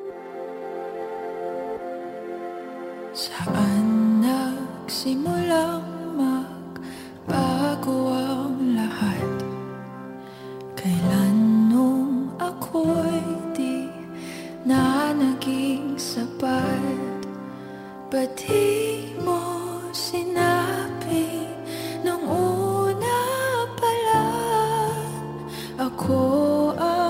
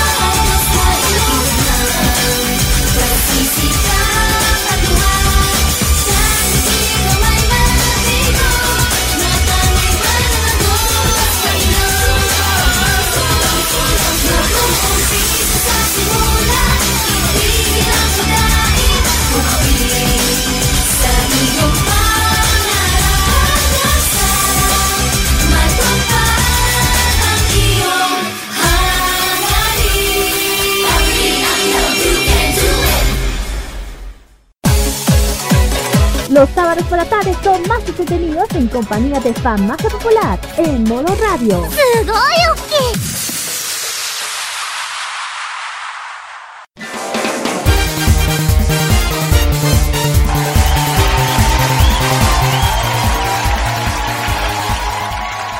Y con este doblete desde Filipinas finalizamos esta farmacia popular, capítulo 170, o mejor dicho, como muchos dicen, capítulo 40, cuarta temporada de nuestro programa, y acercándonos ya al cierre de nuestra temporada el próximo sábado, en un, eh, en un año que simplemente ha sido muy reflexivo. Pero eso lo vamos a dejar para el próximo episodio cuando cerremos la temporada, porque ahora nos vamos a la sección de los saluditos.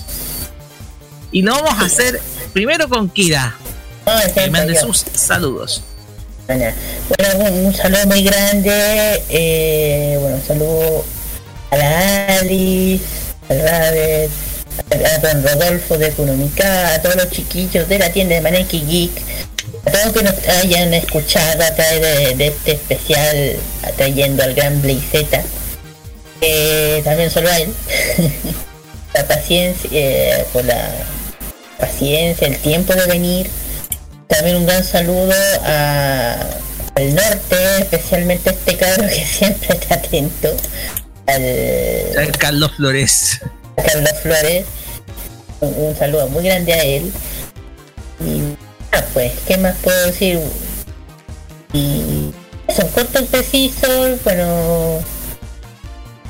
Y bueno, ya saben que el K-Mod ya no está, pero que saben que durante todo el mes de febrero vamos a tener el K-Mod Express para que puedan disfrutar todas las- eh, todo el tema del K-Pop en modo radio, para que no nos echen tanto de menos. Modo Express, lunes a viernes entre la 1 y las 3 de la tarde, para que ustedes se programen.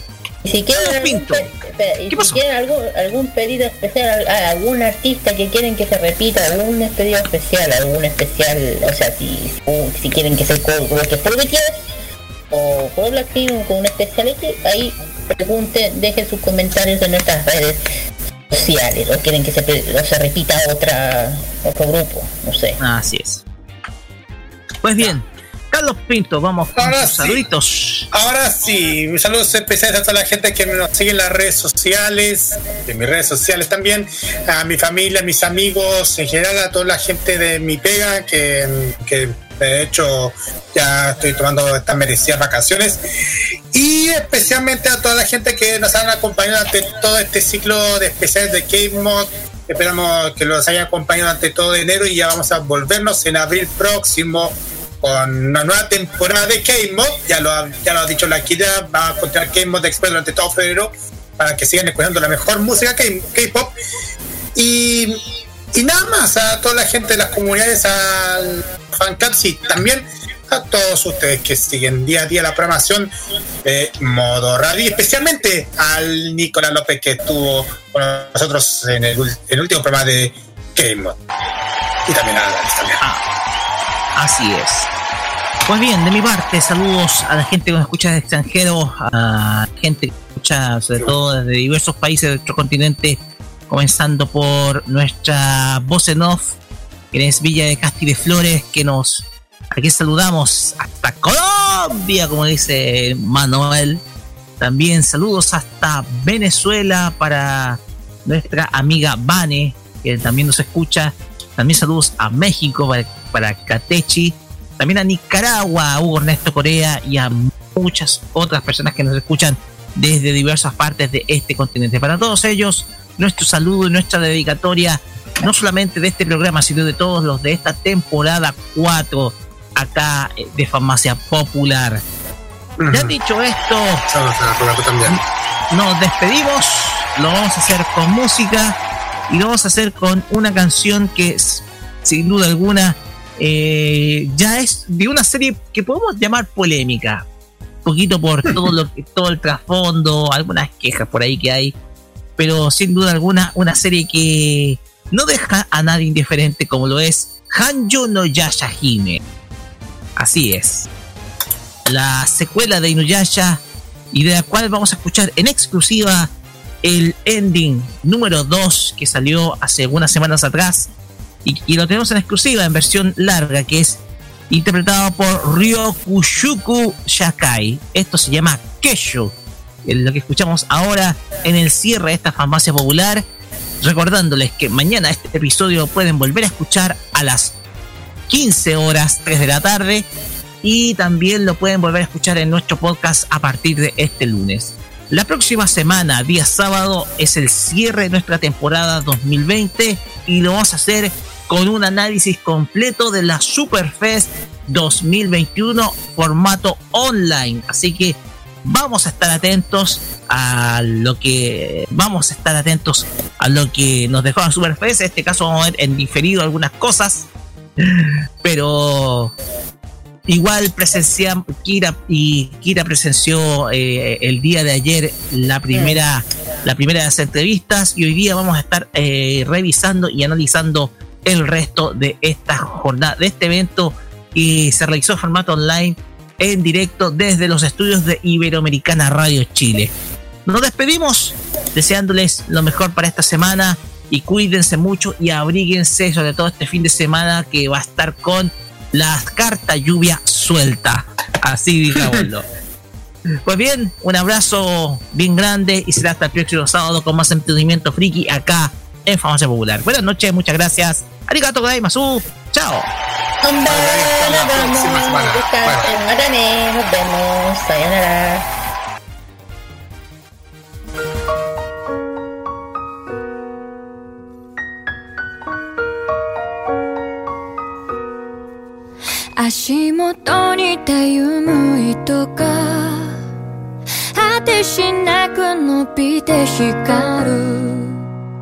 どこへ向かおうが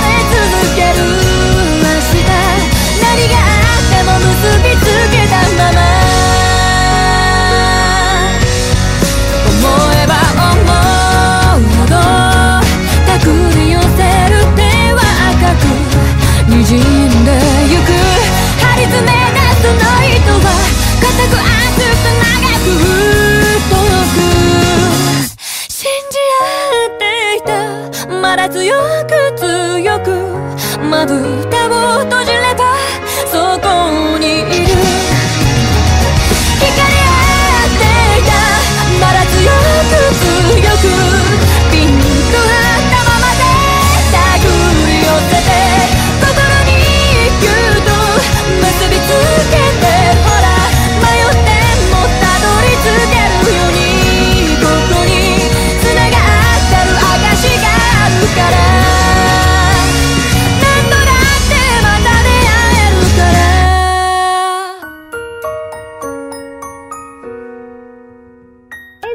bajar la cortina del local.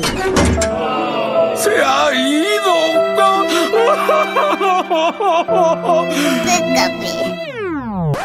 Pero no te preocupes. En siete días más, Kira, Carlos, Daniel y Roque volverán a atenderte con la mejor disposición y con los mejores remedios que te harán llevar en un instante a las tierras del oriente. La Patria Friki puede descansar a partir de ahora por la Farmacia Popular. Déjate atender a partir de ese momento en modo radio. Hasta la vista. Adiós. Forward. Que les vaya chévere. Adiós. Sayonara, troncos. Adiós. Adiós. Adiós. ¡La voten! Adiós. Adiós.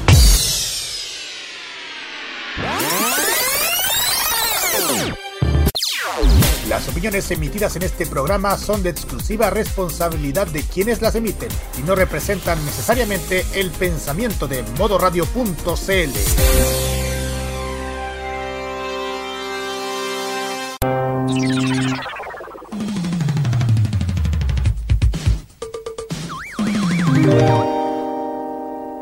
Prográmate con los.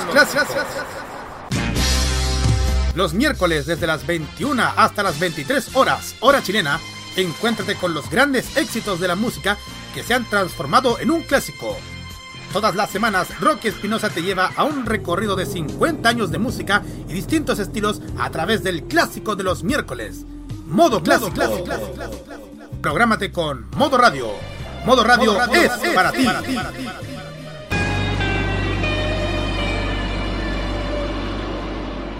Prográmate con Modo Radio. Modo Radio es para ti.